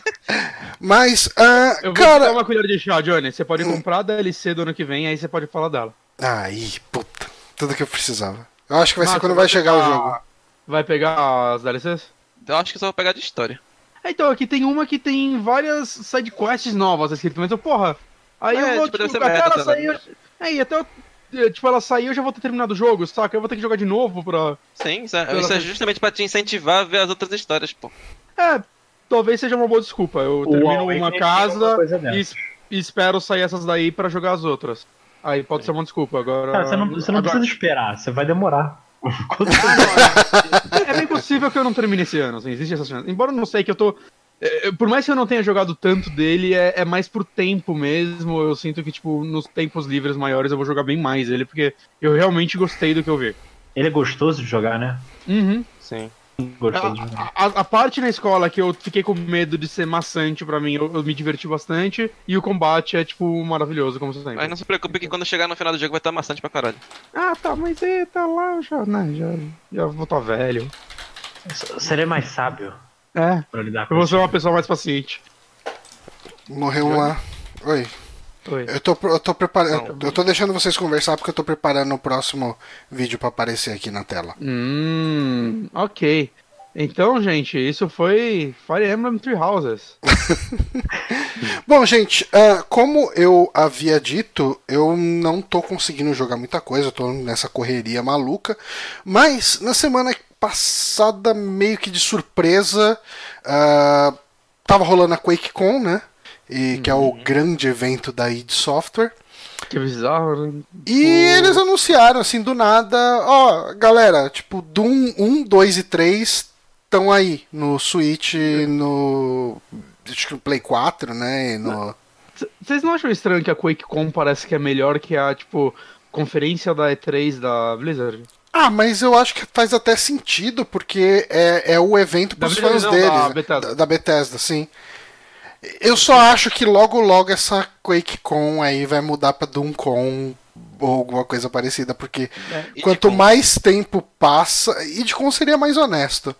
Mas quanto Mas- mais mas tempo é que passa, menos faz sentido Quake, porque ninguém liga mais pra Quake, né? É, então, mas eu acho que não muda porque o nome já pegou, saca? Mudar É. o nome talvez fosse um problema. Ou eles podiam fazer um Quake novo, né? Que não fosse online, um Quake. É, teve aquele Quake Overwatch que ninguém deu Nem qualquer saiu ainda, pô. Já atenção. morreu, já, nem, nem saiu, já tá morto. É, Não, ele, ele nem saiu e já virou Early Access, né? Early Access, já já virou Free to Play. E mesmo assim ninguém joga. Ninguém joga, cara. Ninguém. É triste que ele não é ruim. Eu joguei ele. Hum. Ele é tipo que ele é tipo o Quake 3 Arena 2. Cara, mas ele seguiu a trilha do Overwatch, só que ele só ficou pronto quando o Battle Royale já tava em moda. Aí vai sair um novo Quake, que é Battle Royale, quando o Battle Royale tá acabando. E, e é bizarro que assim, existe esse jogo e tem o multiplayer do Doom, que é tipo quase igual. Saca? É, é- parece que eles estão concorrendo com eles mesmos e ninguém jogou nenhum dos dois multiplayers. Então acho que eles têm que desistir de multiplayer, porque o legal é a historinha. É. Historinha single player, quer dizer, né? Não a história em si. Não É sei. uma, é uma saída. É uma saída mercadológica viável. Uhum. Mas, É. cara, 5 dólares tá em todas essas plataformas. Os 3 por 5 dólares? Não, Não, cada um. cada um. E o, é, o 1 e o 2 estão 5 dólares cada e o 3 tá 10 dólares. O que é, é bizarro, né? Porque essa versão você pegar, ela é a BFG Edition, só que aí eles separaram os três jogos pra vender separado, mas eu não acho que eles fizeram ruim, porque saíram jogos baratos. Aham. Saca? Você compra os três por 20 dólares, eu acho justo. Por mais que eu tenha visto, vocês viram os vídeos do Digital Foundry sobre esporte? Hum, não, não. Ah, Eu até, tá- eu até tinha procurado, mas quando eu procurei não tinha saído ainda. Saiu ontem, é, tá meio ruim. Hum, Tipo, eu reparei quando eu joguei, porque eu tinha jogado há pouco tempo atrás no PC, né? um- Começado. E eu falei até que eu achei que o jogo parecia estar mais lento. Na verdade, não é que ele tá mais lento, é que ele quer manter o frame rate do original. E o original era 35 frames. Porque Hum. o monitor de tubo rodava 70 frames, né? Então era metade e funcionava bem. E nas TVs atuais isso não faz muito sentido, hum. para dizer nenhum. E dá essa impressão de estar mais lento, ainda mais porque você pode jogar esses jogos a 60 frames fácil. Eu não sei porque eles bloquearam isso. E a música tá mais lenta, eu achei isso muito estranho. Parece que é assim desde o Play 3. Então, é, eu não sei, eu não tinha uma memória tão viva da música, ah, do, do, tipo, Foi o que mais me incomodou. da batida da música, mas E os pixels são meio errados, assim, os inimigos são um pouquinho esticados e tal, mas isso daí eu, eu acho que dá pra aceitar, saca? Você Uhum. se acostuma. é, eu não sei, eu- ele, como a minha memória de Doom, ah, tipo, pra detalhe não é tão vívida assim, pra mim eu senti rejogando Doom da época, É, não, é, acho que pra mim pesou, especificamente que eu tô nessa fase de querer jogar esses jogos tudo e o Doom é um dos que eu já tinha jogado um pouquinho e visto muito vídeo sobre, pra, tipo, ver pessoas conversando sobre esses jogos hoje em dia, né? E aí, por conta disso, quando eu fui ver, assim, o vídeo de lançamento, me deu uma desanimadinha, assim, tanto que eu acabei pegando pra PC mesmo, a BFG. Hum. Então, e daí eu peguei esse Doom aí, cara, eu joguei. ah, ele tem os episódios, né, separados. É, É a versão Ultimate, né, vale falar, ele tem o quarto episódio. E eu terminei os três episódios. ah, os três episódios base, né? E cara, é, eu acho que ele é um FPS muito, muito competente. Eu acho que em matéria de level design ele é melhor do que muito jogo que sai hoje em dia. Concordo. sabe? Eu, eu gostei muito, eu fui positivamente surpreendido e eu acho que eu tinha. Eu acho que eu nunca tinha dado tanta atenção ao Doom.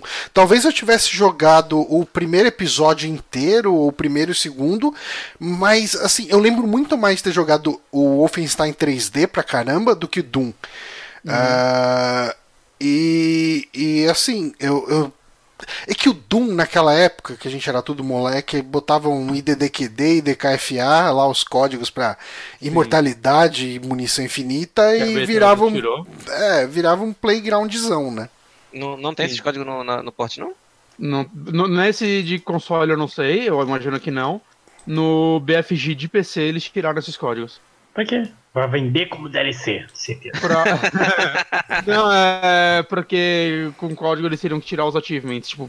Ah. E, e, tipo, a galera. Tem uma galera que mexe nos arquivos do jogo para conseguir abrir o console e fazer. Mas parece que tem que fazer umas coisas bem específicas, porque parece que você só mudar, o jogo reescreve os arquivos pra você abrir. Então, eles realmente não queriam que você fizesse os códigos mais clássicos da história. Hum. E é triste porque eu buguei no 2, eu tava jogando. O 2 não, no terceiro capítulo do 1, um, numa fase aí que fechou uma porta que não era pra fechar e não tinha como abrir ela por dentro. E aí, ó, ah, ok, deixa eu usar o ID Clip pra passar. É ID Clip? Não lembro agora. É ID Clip? É, o ID Clip é pra você atravessar a parede. Eu vou atravessar essa parede e depois tirar o código e continuar jogando. É, não, não eu descobri da pior forma possível que eles tiraram os códigos, preciso pesquisar. Ah, valeu. Eu tive que recomeçar o, todo o episódio. Que merda. É. É, é, é, triste que, tipo, o fato de Doom estar tá com a Bethesda é bom porque a Bethesda ganha tanto dinheiro com os jogos merdas dela que ela financia jogos bons de outras empresas, né? E até o próprio Doom 2016, né? Era para ser outro jogo, né? Existe vídeos do outro Doom. E quando a, quando a Bethesda comprou a id, lá, a Bethesda ZeniMax comprou a id, né? Ainda aquele jogo estava em desenvolvimento e ficou um bom tempo até que eles falaram, mano, isso tá uma bosta, a gente tem que refazer tudo. E eles aprovaram. Eles falaram, não, beleza, refaz aí, trabalha no seu jogo. Então, esse é o lado que eu vou sempre respeitar da Bethesda, né? Como ela ainda incentiva jogos single players até hoje, uhum. né? E isso é o lado que eu gosto mesmo dela. E por isso que eu não consigo criticar muito ela, apesar dos jogos ruins dela. Mas, caralho, velho, tipo, tanto desses FPS sendo relançados em versões fodas hoje em dia, né? Do Nukem, o Blood, que eu falei da, da outra vez, o Shadow Warrior também tem um remaster muito legal. E, porra, Doom, que é um dos jogos mais clássicos, ela podia fazer um tratamento desse, né? Lançar uma versão remasterizada mais legalzinha, é, com, com esse lance de você poder trocar entre as duas versões. Puta, esse é tão legal. E aí eles né, lançam uma versão que ah, não é nem tão fiel à versão original, né, nem tão boa. Né, ela funciona bem pra, tipo, o Johnny, que não jogava muito tempo. É, ela funciona legal, tipo, eu me vejo comprando esse Doom depois no Switch, porque apesar disso é um jogo que eu me vejo abrindo e jogando uma fase ou outra de vez em quando. Mas, porra, né? Podiam lançar uma, uma versão legal, assim, um remaster. Sabe, lança com, com um artbookzinho dentro. Deve, tem tanto material interessante esses jogos de desenvolvimento mesmo que seria legal entregar pra gente. Não sei se vocês se importam com essas coisas, mas Não, eu, é, eu então, gostaria. E, e, assim, teria mercado. É um dos jogos que, tipo, diferente até do Duke Nukem. Duke Nukem é, é bem mais arriscado do que fazer uma coisa dessa com Doom. Principalmente no atual de Doom. Com certeza, com certeza. Doom hoje tá, né, ele é, ele é popular de novo, digamos assim. Sim, o Doom de 2016 deu uma revivada. Vocês estão empolgados pro Eternal? Com certeza. Eu tô empolgado e triste porque ele tá 250 reais Steam. É... E eu quero esse jogo. E aí no CD Keys ele tá 140. E eu, todo lugar que eu pesquisei fala que esse site é legalizado. Ele não é que nem aquele lá que compra aqui roubada, não. E, e tudo mais. Só que tá tão barato que eu acho que é ilegal, saca? Porque não faz tá muito, cara, 100 reais de diferença. Mas, saca, ao mesmo tempo, vender 250 reais no Steam também deveria ser legal. Eu, gente, eu tô conflitante, eu preciso de ajuda. É, cara. Eu, eu acho que você devia piratear. Piratear sempre é uma opção. Não, assim, se, se todo lugar eu acho que você devia... lugar é tipo a nuvem. Eu acho que você devia que... ir numa Americanas e roubar. se, possível, se possível, a mão armada. E você fala que foi por causa do Doom. Daí o pessoal já ataca os videogames. Ou Gente, você... vocês conhecem o site CDKiss aí, se alguém souber que se ele é legal mesmo, eu compro. Se falarem que ele é trambique, eu não compro. Eles conseguem esse desconto matando crianças. Eu já ouvi falar que eles compram o quê? Acho que na Rússia e coisas do tipo pra revender. Hum. Eu não sei. Se é dinheiro da Rússia, então pode ir de boa. Tem que acabar com o comunismo. que o que você compra não é rastreado de maneira alguma. Ah, cara, se, se o Doom lá é mais barato, eu financio esse comunismo aí. ok. Mas eu não, eu tô muito empolgado com o Eternal, velho. É, Ah, cara, esse Doom, ele. Esse Doom me fez dar ainda mais valor. O Doom clássico, ele me fez dar ainda mais valor pro que os caras fizeram no Doom de 2016. É, e- eu, dá pra ver o quanto eles preservaram o feeling do jogo ao mesmo tempo que eles inovaram em tudo que dava, sabe? E ampliaram muita coisa. E- esse é um jogo que você precisa se preocupar muito com a questão de vida, né? Assim, se você for loucaço matando todo mundo, é, você fatalmente vai. Assim, você, os inimigos tiram muito dano. É, a- Aqueles caras de 12. Se você chegar numa sala e tiver uns três dele e você não prestar atenção, os caras te matam rapidinho. E, e é legal, né? Que você tem que. É, é, é um jogo, tipo, muito cru em suas mecânicas, saca? Em, não vai ter cover, coisas do tipo, né? Coisas mais modernas. Uhum. Mas por conta disso, você tem que dominar uma parada mais raiz, assim, saca? Você tem que dominar o strafe. É isso que você tem que fazer. Você tem que ir indo pra um lado pro outro. É, às vezes ficar entrando e saindo da porta rapidinho enquanto cada vez você dá um tiro. É, o Né? strafe, pra quem não sabe, é. É. andar de lado, né? Exato. Andar de ladinho. Uhum. Uh, passinhos de caranguejo. E eu acho isso muito legal, cara, que tipo, quando eu comecei a jogar esses jogos, no primeiros eu, eu me fudia muito. E à medida que eu tô jogando eles, eu sinto que eu tô me tornando um jogador de FPS melhor, porque eu tô aprendendo a, tipo, você atira e depois você mira, saca? É meio isso, não é? Jogos modernos normalmente você tá parado num canto e você fica dando a mirinha da arma e matando um cara por vez. Esse E ele não, tem, atirando, ele tem um nunca. lance que você, você não tem a mira vertical, né? Uhum. Ah, para onde você apontar, se o inimigo tiver mais alto ou mais baixo que você, você atirou, assim, se, vo- se ele tiver na sua linha ah, horizontal, vamos colocar assim, o seu tiro vai atingir. Você não mexe a câmera para cima e para baixo. Ah, Eu acho que isso acaba eliminando uma preocupação para você se, se focar ainda mais na questão do strafe. Uhum. Uhum. E, e eu gosto, de, tipo, tem mods que mudam isso, né? Eu acho que um dos mais famosos é o Brutal Doom, que ele dá uma. Tipo, ele muda muita coisa, muda as armas, deixa o jogo muito mais violento. Acho que tem cenário novo, né? Uma parada bem legal, né? Mas entre as coisas, acho que ele melhora a precisão pra você ter que ter uma mira mais certa. Mas eu até pretendo jogar Brutal Doom um dia, talvez quando eu terminar os dois, fazer um, um teste e tal. Mas. Eu não sei, eu, eu gosto de como ele funciona, saca? Pro jogo que ele tá tentando criar, porque todo o level design é pensado nisso Uhum. né? Então, não, não é, eu não me sinto, tipo, em momento algum, é, eu senti que, tipo, ah, é, tá me faltando mecânicas aqui pra eu conseguir ultrapassar esse obstáculo, ou algo do tipo. Pra mim é, é tranquilo, o jogo foi inteiro pensado nisso e ele funciona inteiro dessa forma mais simples. Uhum. E... É, cara, é, eu vou te Você falar. pretende jogar o 2, Johnny? Eu fiquei afim, viu? Eu, eu, tô, eu tô jogando ele e, principalmente, eu tava mais afim de jogar o 2 do que o 1, porque o Doom Eternal vai fazer bastante referência a ele, né? Pelo fato de se passar na Terra e tal, né? Uhum. Mas uma coisa que você comentou que o 2016 faz. é, preserva muito carinho, assim, por esses jogos, né? Muito respeito. Eu sinto que ele faz isso com todos, porque eu sinto que muito de Doom 3, que eu pretendo jogar também antes do Eternal, mas eu já tô dando umas olhadas sobre ele, vi uns vídeos e tal. Uhum. Eu sinto que muito do cenário de Doom 3 ainda tá preservado naquele jogo. Hum. Saca? Visualmente, assim, o, a- aquela, aquele cenário mais industrial mesmo. Aham. E depois eu vi o documentário do NoClip e eles citam isso, que sim, eles. é, ele- eles não quiseram ignorar o que foi feito no 3, né? Porque o Doom 3 divide muita opinião. Né? Tem gente que ama, tem gente que odeia. Eu acho que hoje dá pra gente olhar pra ele como Um jogo um jogo diferente. diferente. Uhum. Né? Ele é o Dark Souls 2 do Doom. Mas. Eu, eu, eu vou saber mais quando eu jogar ele, né? Eu tô. Realmente vou emendar do 2 pra ele. Mas eu acho legal Doom isso, né? Eles 3 fizeram- me dava medo. É, Não, mas aí- cara, Pra quem não dava medo, era. Você tem um. Você não tem emoções. E, e ele É, fazia ele é um umas paradinhas de dar susto, né? Te- Tem uma hora que você olha no espelho e você vira um monstro. Spoiler, Ah, spoiler. Bonatti, foda-se. porra. Mas, cara, é, é, eu, o Doom 3 é um jogo que eu sempre tive vontade de rejogar. Porque eu joguei muito pouco, eu tinha muito tá cagaço dele. E eu acho que esse cagaço passaria bastante agora.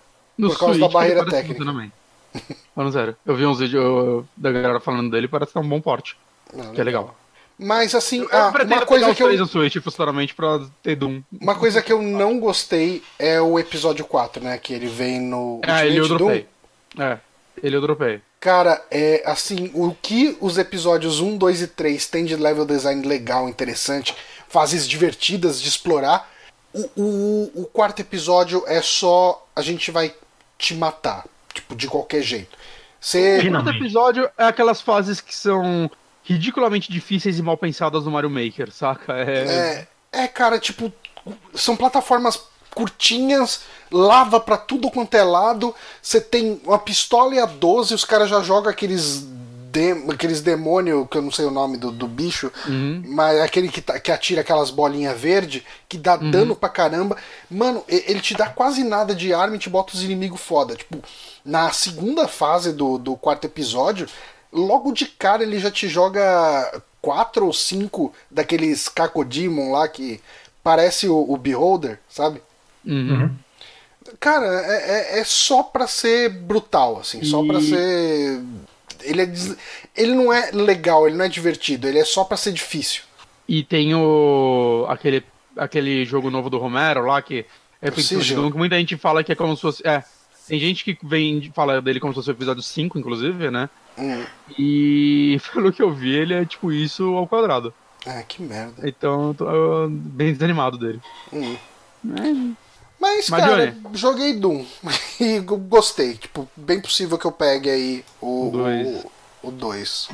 Ah, E, e outros FPS dessa época, você sente que você tem uma chance? Ah, eu não sei, eu peguei, eu peguei o Doom muito no impulso, mas moedas no. no coisa lá, no. Moedas no No Switch. eShop lá. Na eShop. Hum. É, Venha pro lado noventista de FPS, Johnny. Eu quero jogar muito aquele que eu falei lá, o que eu tava jogando. Ah, sim, sim. Eu, que- eu queria. Você podia jogar Como ele em é o live nome uma vez. jogo? Como que é? Deixa eu pegar. Overload. Isso.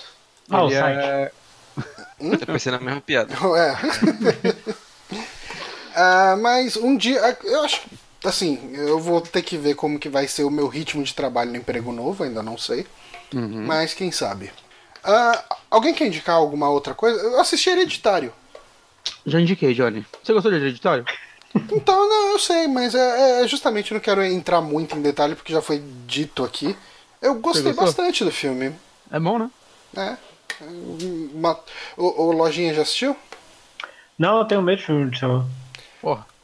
Eu, eu me recuso. Eu, eu sei que eu vou. Quando eu Então- vejo filme de terror, eu passo mais tempo olhando pra pessoa ao meu lado pra ver a reação dela com susto do que olhando pra tela. Você Mas- assiste reacts ao É- vivo. E sim. E, Maxon assiste filme de terror, não? Não, sou muito cagão, velho. Porra, gente. Cara, eu acho que ele, tá, ele tem muito aquela pegada de filme de terror de um, de um Us da vida, mas é, no sentido de que o terror em si é uma coisa pontuada em alguns momentos. Eu acho que você consegue assistir ele sem ficar sentindo medo. Cara, eu tô com calafrio de lembrar o trailer do Us. Eu não sou o tipo de pessoa pra isso. ok. Eu, eu acho que eu tenho muito mais problema de jogar jogo de terror do que do que Ah, eu assistir também. filme. Embora eu tô melhorando, eu tenho, eu tenho bastante. É, eu tô com Os Resident Evil eu 7 me aqui. e- Oi? e fala, todo mundo fala. Eu tô com Resident Evil 7 aqui, eu não consigo jogar porque ele me dá muito cagaço. Resident Evil 7 me deixou mais durão pra jogo de terror. Hum. Ele foi tanto medo que eu passei nesse jogo que depois eu ainda sinto em outros, mas nunca mais foi. Saca? Eu, eu realmente Resident Evil 7 me apavorou e tem gente que fala que ele não é de terror. Que ele é... Tu, tu jogou aquele Outlast 2, sei lá? Ah, o 2 eu não joguei, joguei só um. O pessoal fala que o 2 é desleal no, no, no, no terror dele. Tipo, tinha gente que ficou puta. Ok. Cara, eu zerei o Dead Space 1 e 2 e acho que foi pra mim uma, uma conquista que fico, fico satisfeito, não preciso jogar o Eu tenho que jogar o 2. Eu nunca joguei o 2. Ele é menos terror, ele é mais ação. É, né? Mas, Mas- falam que ele é bom ainda. É bom, O- eu, eu acho melhor, inclusive. Mas o Hereditário lá, eu acho que ele, ele constrói muito o lance da família por muito Sim. tempo.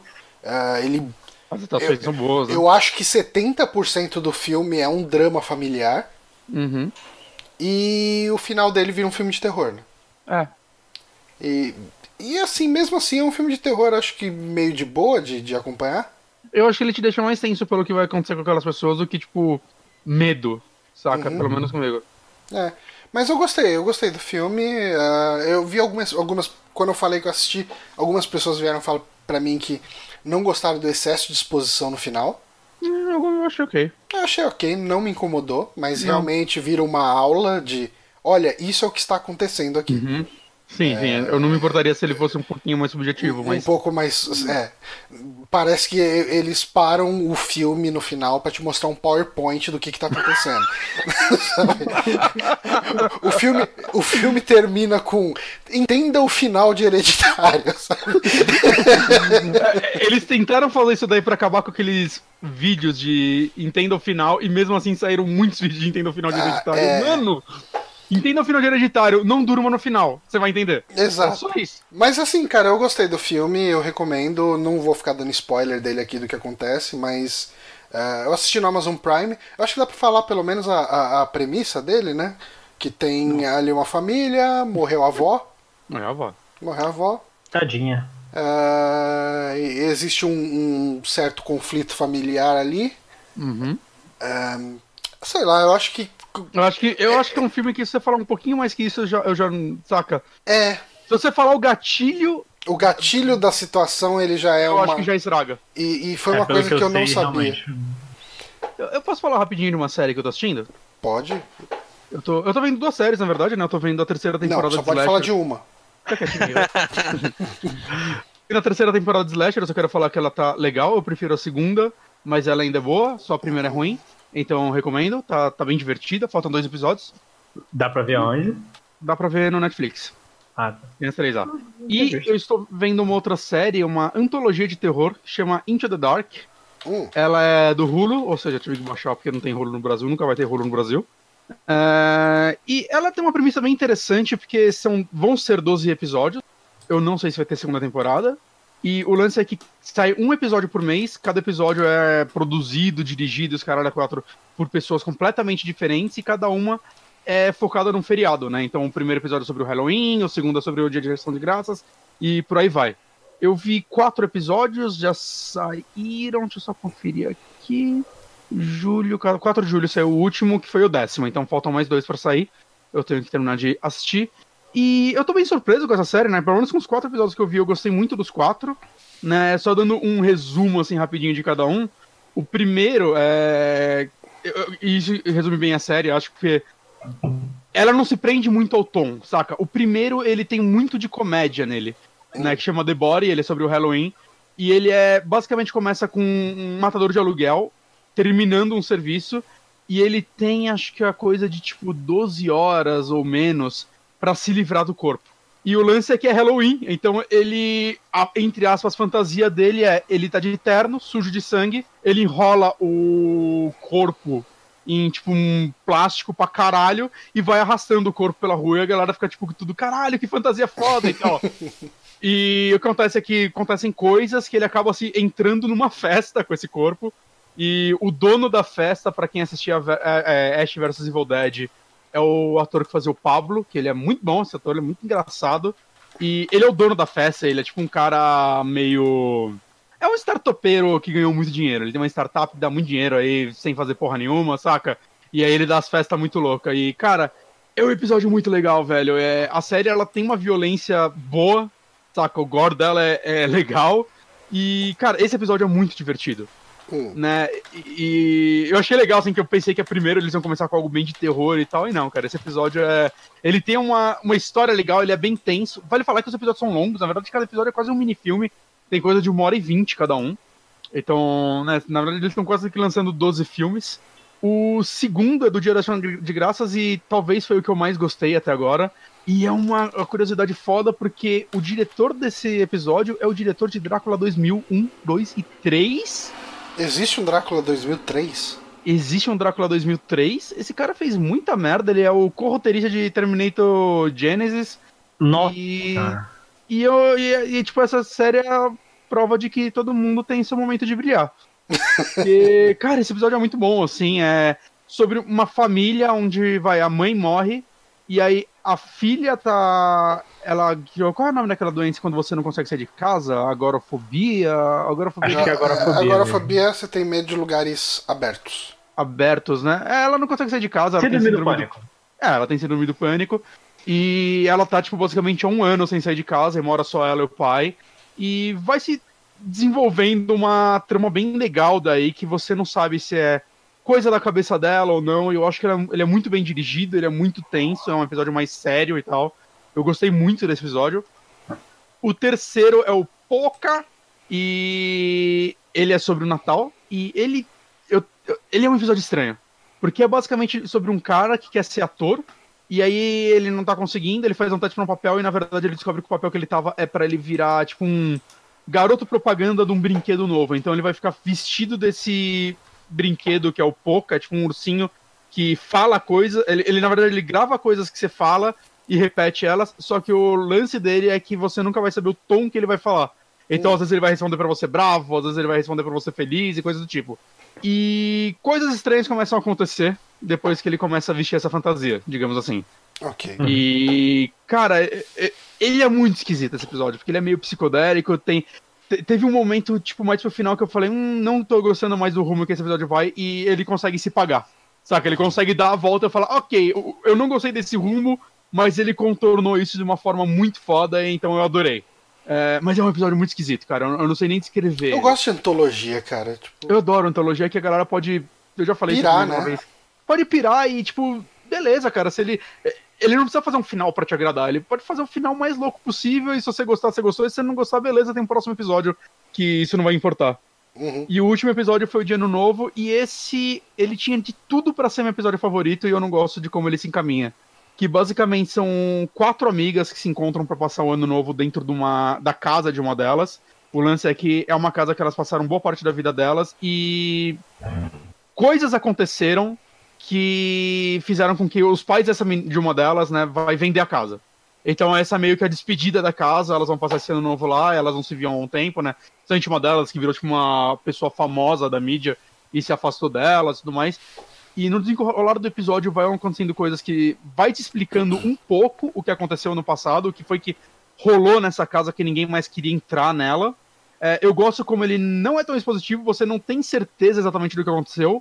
Uhum. Né? Eles vão te falando coisas, trocando coisas entre as conversas entre elas, e com isso você vai ter que captar. E, cara, ele chega no momento de. Tipo, uma hora que ele explode, assim, o momento do trigger, assim que é um negócio tão tenso e tão absurdo. E eu fiquei, caralho, que coisa fantástica. E depois disso, eu acho que ele não se paga. Depois disso, é o oposto do Poca. Hum. Depois disso, ele foi para um rumo meio tradicionalzão demais. Uhum. É, sabe, personagem mudando a motivação 100% dele só para fazer algo. E aí eu, puta, cara, que saca que tristeza o que esse episódio se tornou, porque primeira metade dele é fantástica, fantástica mesmo. Você ainda não é Você tem o mesmo problema que eu, que eu eu fico muito mais puto com uma coisa que, potencial que tem potencial pra caramba e, e, estraga o final do que com uma uhum. coisa ruim. Se uma coisa é Sim. puramente ruim, eu assisto do começo até o fim e falo, putz, isso foi uma merda. Quando eu uma coisa tem tempo, um. Mas é isso aí. Quando uma coisa tem um potencial gigante para ser boa e chega lá no final caga, eu falo, ah, mano. É, você tá investido, né? É, exatamente. Não, e, você sabe que assim. Você é... se sente traído. Não, e não só isso, é que é tipo uma ideia ruim, que é executada ruim, você fala, foda-se essa ideia, saca? Foda-se isso. Agora, quando o negócio tem um potencial, é tipo, caralho, quando alguém vai retrabalhar essa ideia e fazer algo bom?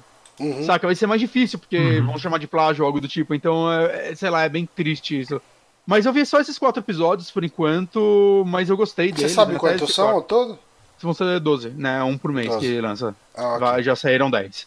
É, né, novamente disponível no Hulu, então não tá no Brasil oficialmente. Mas eu recomendo, eu recomendo, assim, para quem gosta de antologias e tudo mais, é, é uma das melhores que eu vi nos últimos tempos. Into the Ela é Dark. É... Então, é. fácil de achar em torrent? Fácil, fácil, facinho, facinho. Legenda, tem... de boa. Achei todas as legendas em português, inclusive. Uhum. Se você assinar o VPN aí, você pode assinar o Hulu. Mas, né, você vai gastar muito dinheiro pra ver uma série. Né? É. Então, fica aí, fica aí a recomendação. Gostei, gostei dela. Maxon, lojinha, querem indicar alguma coisa? Eu tenho uma rapidinho. Vocês já viram o filme The Room? Já. Qual que é The Room? Eu então, acho... The Room é aquele filme com Tommy Wiseau. Os nomes já devem chamar um pouco a atenção. Que é, é o pior filme do mundo. Ele nem é, ele é mó da hora. Não, ele é muito. Ele dá a volta, é bom que ele dá a volta, mas. Mas ele não é chato durante um minuto.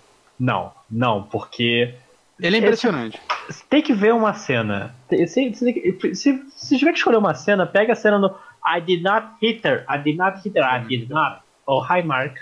Nossa, essa cena é muito boa. Todo, cara, esse filme é incrível. Qual que é a Então- história desse filme como um filme ruim? Ah, não tô perguntando o roteiro dele, mas qual que é a origem Eu acho que é disso? isso que o Lojinha vai falar. Sim, porque eu tô lendo o livro que Hum, o ator principal. O, o, Coadjuvante. O, o coadjuvante principal, o Greg Castero. Castelo. Ele- Cestero? Sestero, eu realmente eu tô confundindo o nome agora.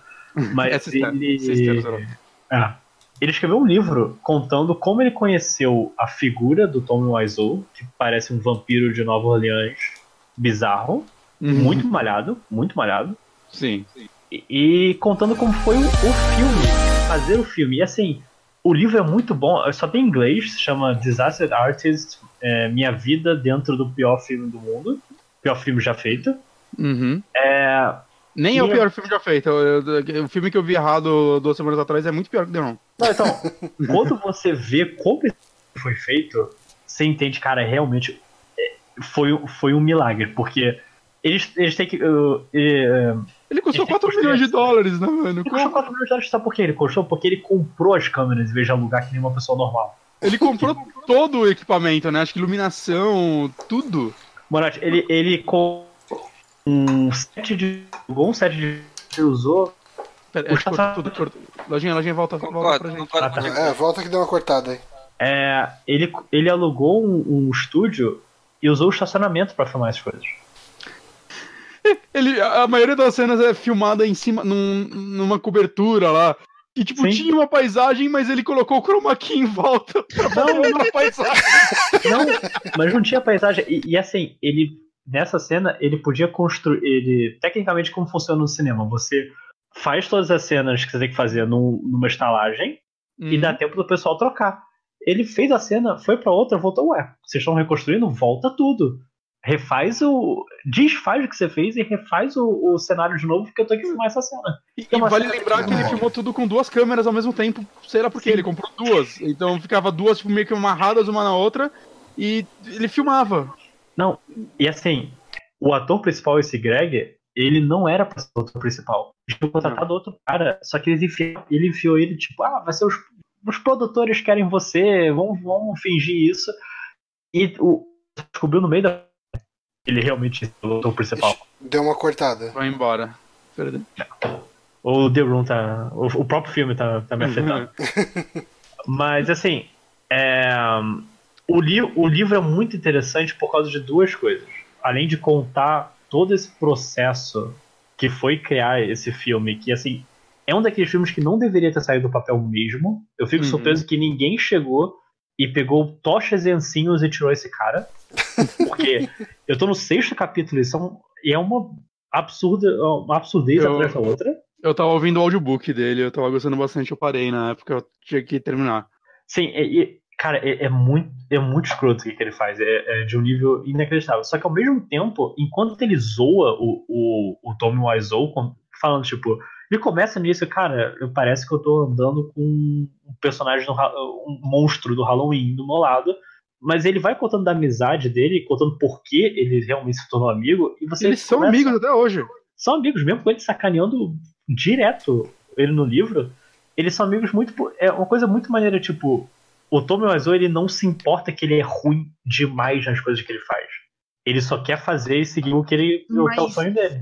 Mas eu sinto que o Tom Wiseau, principalmente no começo, ele não aceitava que ele era ruim. Ele era, pra ele, as pessoas que não entendiam ele. Não, não. e- ele se então, achava um gênio. ele se achava um gênio, só que é o cara que ele ignora tudo que tem ao redor, tudo, todos os avisos dizendo para, você é muito ruim. Tem uma- essa cena do I did not hit her, são 17 palavras, só duas delas tem, só uma delas tem duas sílabas e foram quatro horas pra filmar. Que ele não Caralho. conseguia decorar as palavras. Você assistiu o filme? O, do, Não, ainda não. Então, eu saí tão decepcionado desse filme. Eu não entendo por que todo mundo amou esse filme. Eu simplesmente não Assim. uf, Eu gosto de coisas que o James Franco faz e eu acho que ele é um péssimo diretor.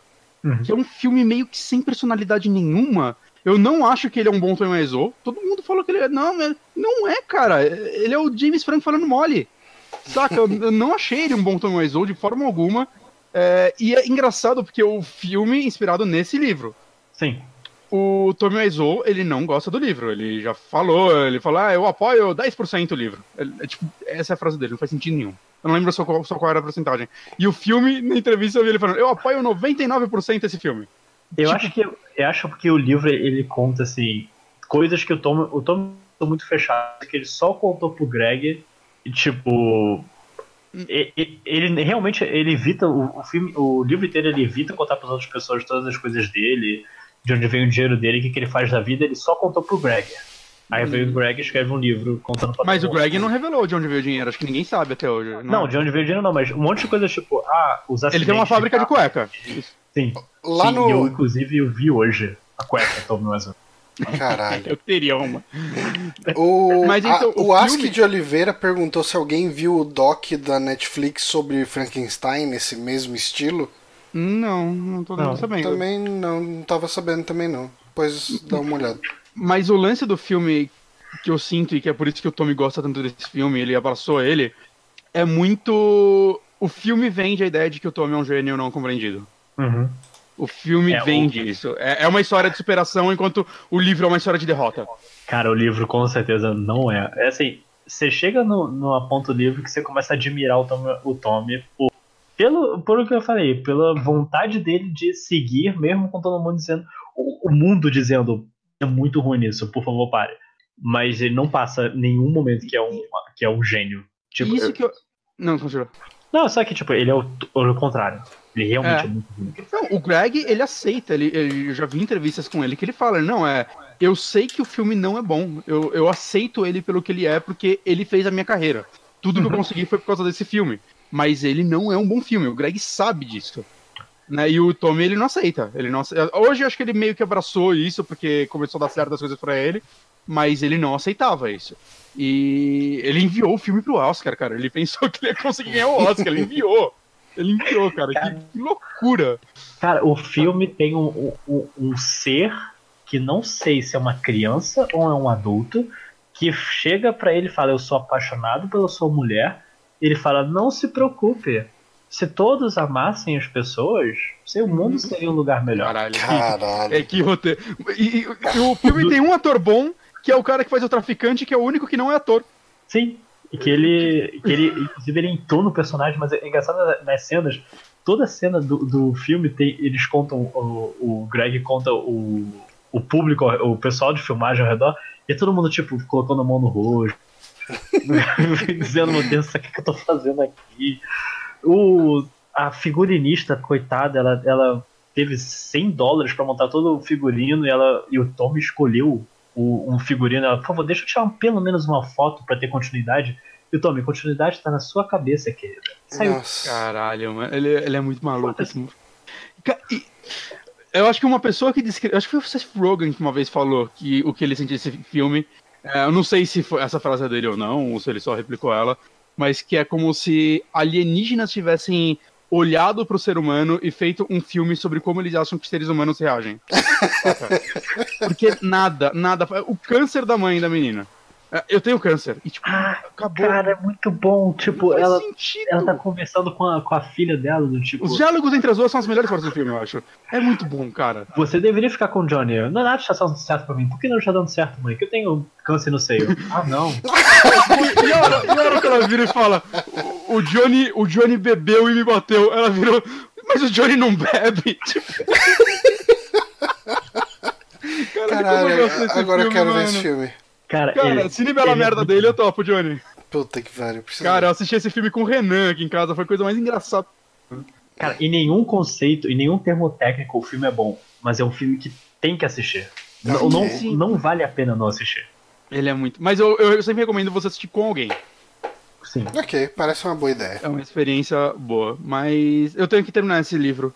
Sim, tá. Eu acabei de ver aqui na o Kindle, versão Kindle. Tá, não, versão capa comum tá 45. Tá meio carinho, mas eu comprei por 20, só esperar uma promoção que vai aparecer aí.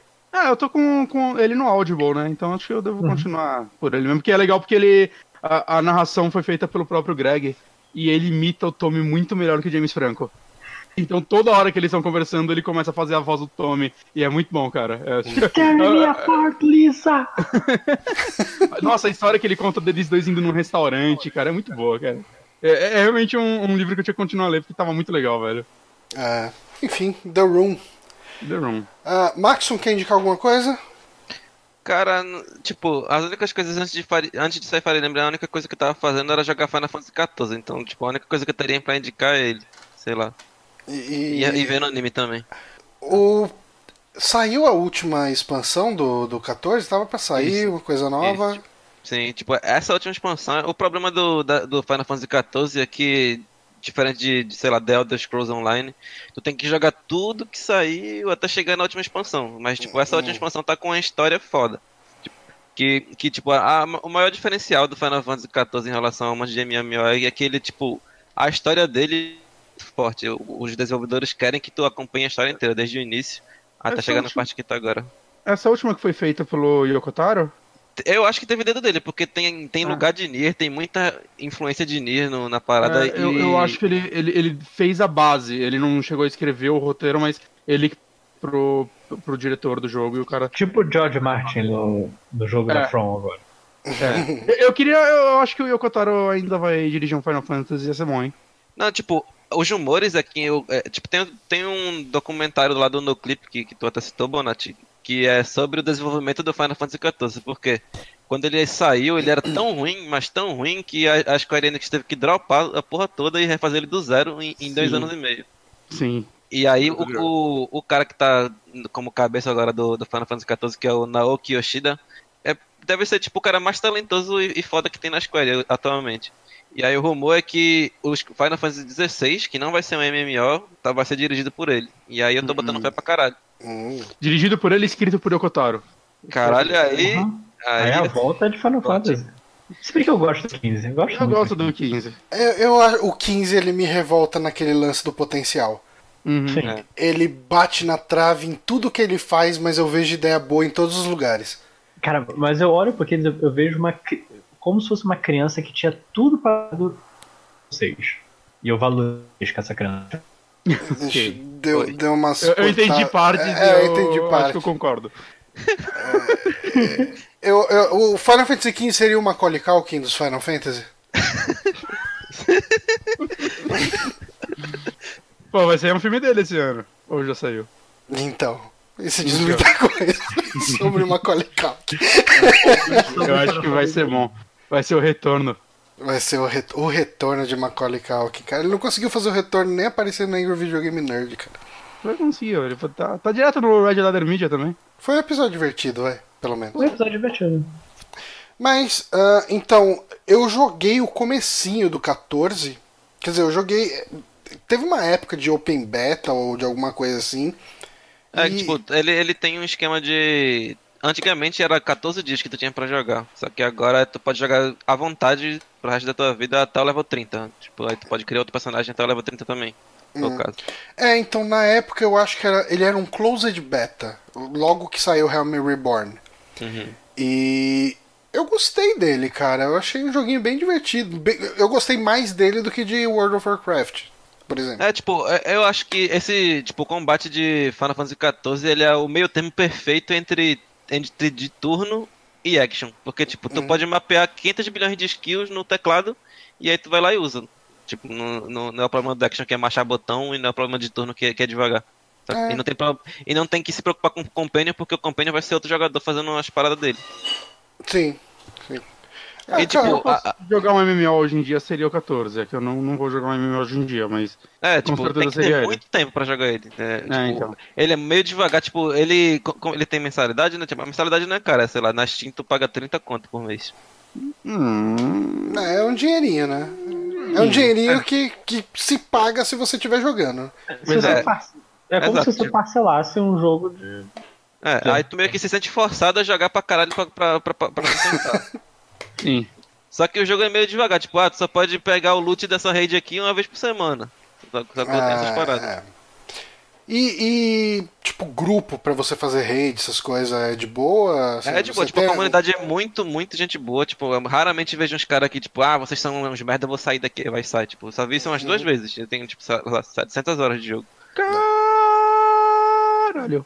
Não, é que MMO acaba sendo isso, né, cara? É, MMO mas vira porém- uma atividade da pessoa, É. então. Mas, porém, o jogo, principalmente nessa nova expansão, ela deixa o cara jogar vontade sozinho. Tipo, ele é um jogo pra tu jogar. Ele é MMO, tu tem que jogar em alguns momentos com gente, mas ele é um jogo pra tu jogar sozinho também. Ele, tipo, tu pode jogar sozinho como se fosse um de RPG que bem, ok. tem co-op quando tu precisa, sacou? Uhum.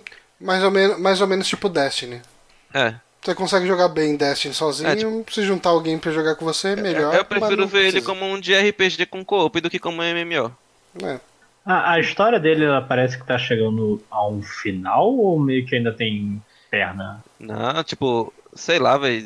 Esse Shadowbringers agora ele meio que, que começou uma história nova e, e fechou a, a própria história. Uhum. Só que é aí. Só que ele meio que abre também, ah, tem não sei o que, tem 13 mundos, e desses 13 mundos, 8 acabaram, e aí tem mais não sei de que, tipo, tá, ele, ele expande, fecha, expande, fecha, e ah, acho que nunca vai acabar essa porra dessa história. Ah, mas, mas é legal esse, tipo, as micro histórias que ele abre, ele fecha, mas ele sempre deixa uma ponta pra, tipo, É. agora você pode puxar um outro mundo daqui e escrever outra história dentro dela. Eu acho isso legal, acho que é uma boa forma de contar e não só, ah, mas o, o rei morreu e você tem que vingar ele, aí, tipo, você fica pra sempre e você nunca vai vingar ele porque não existe final.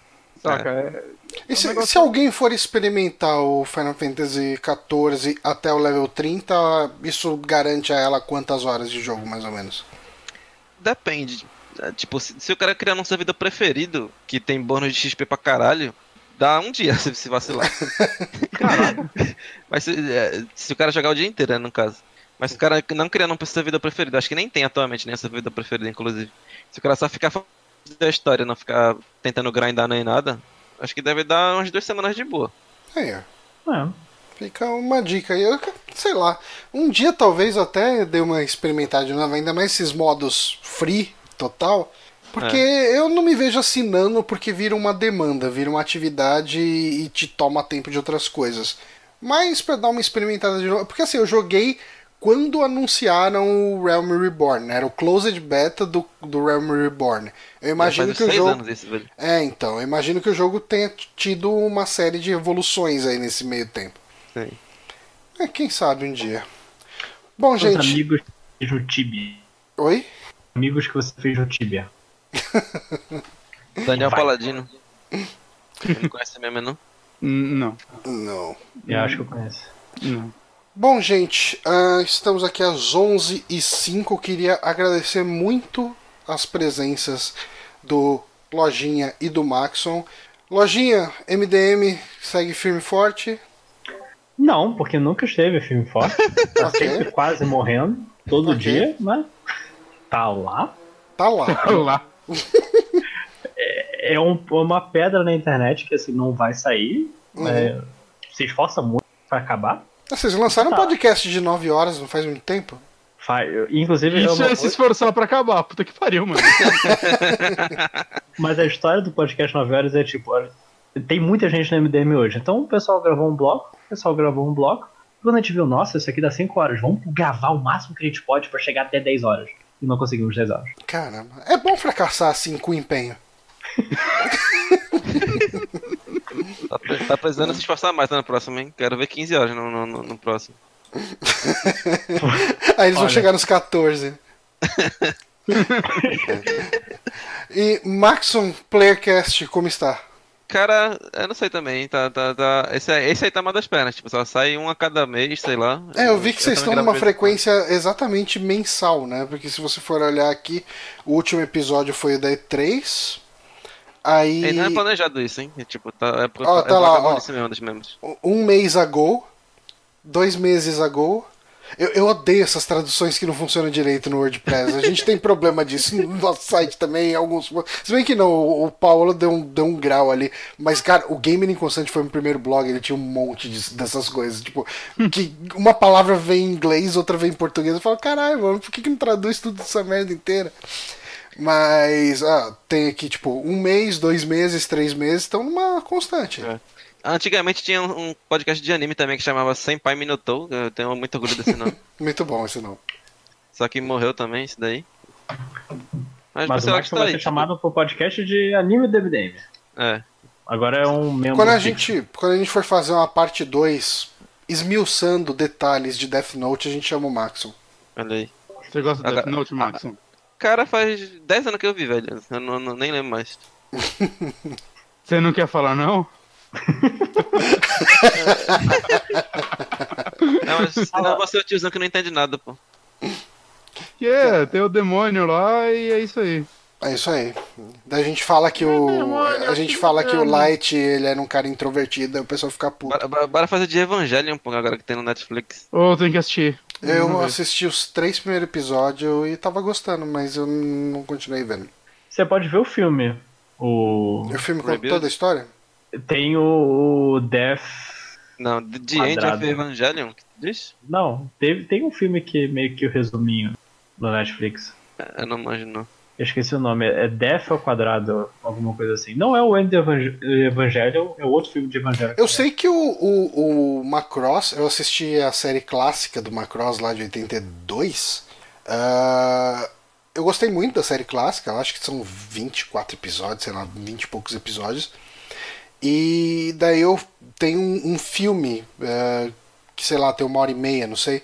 E o filme conta, tipo, a história inteira da série, praticamente, de um jeito sem enrolação.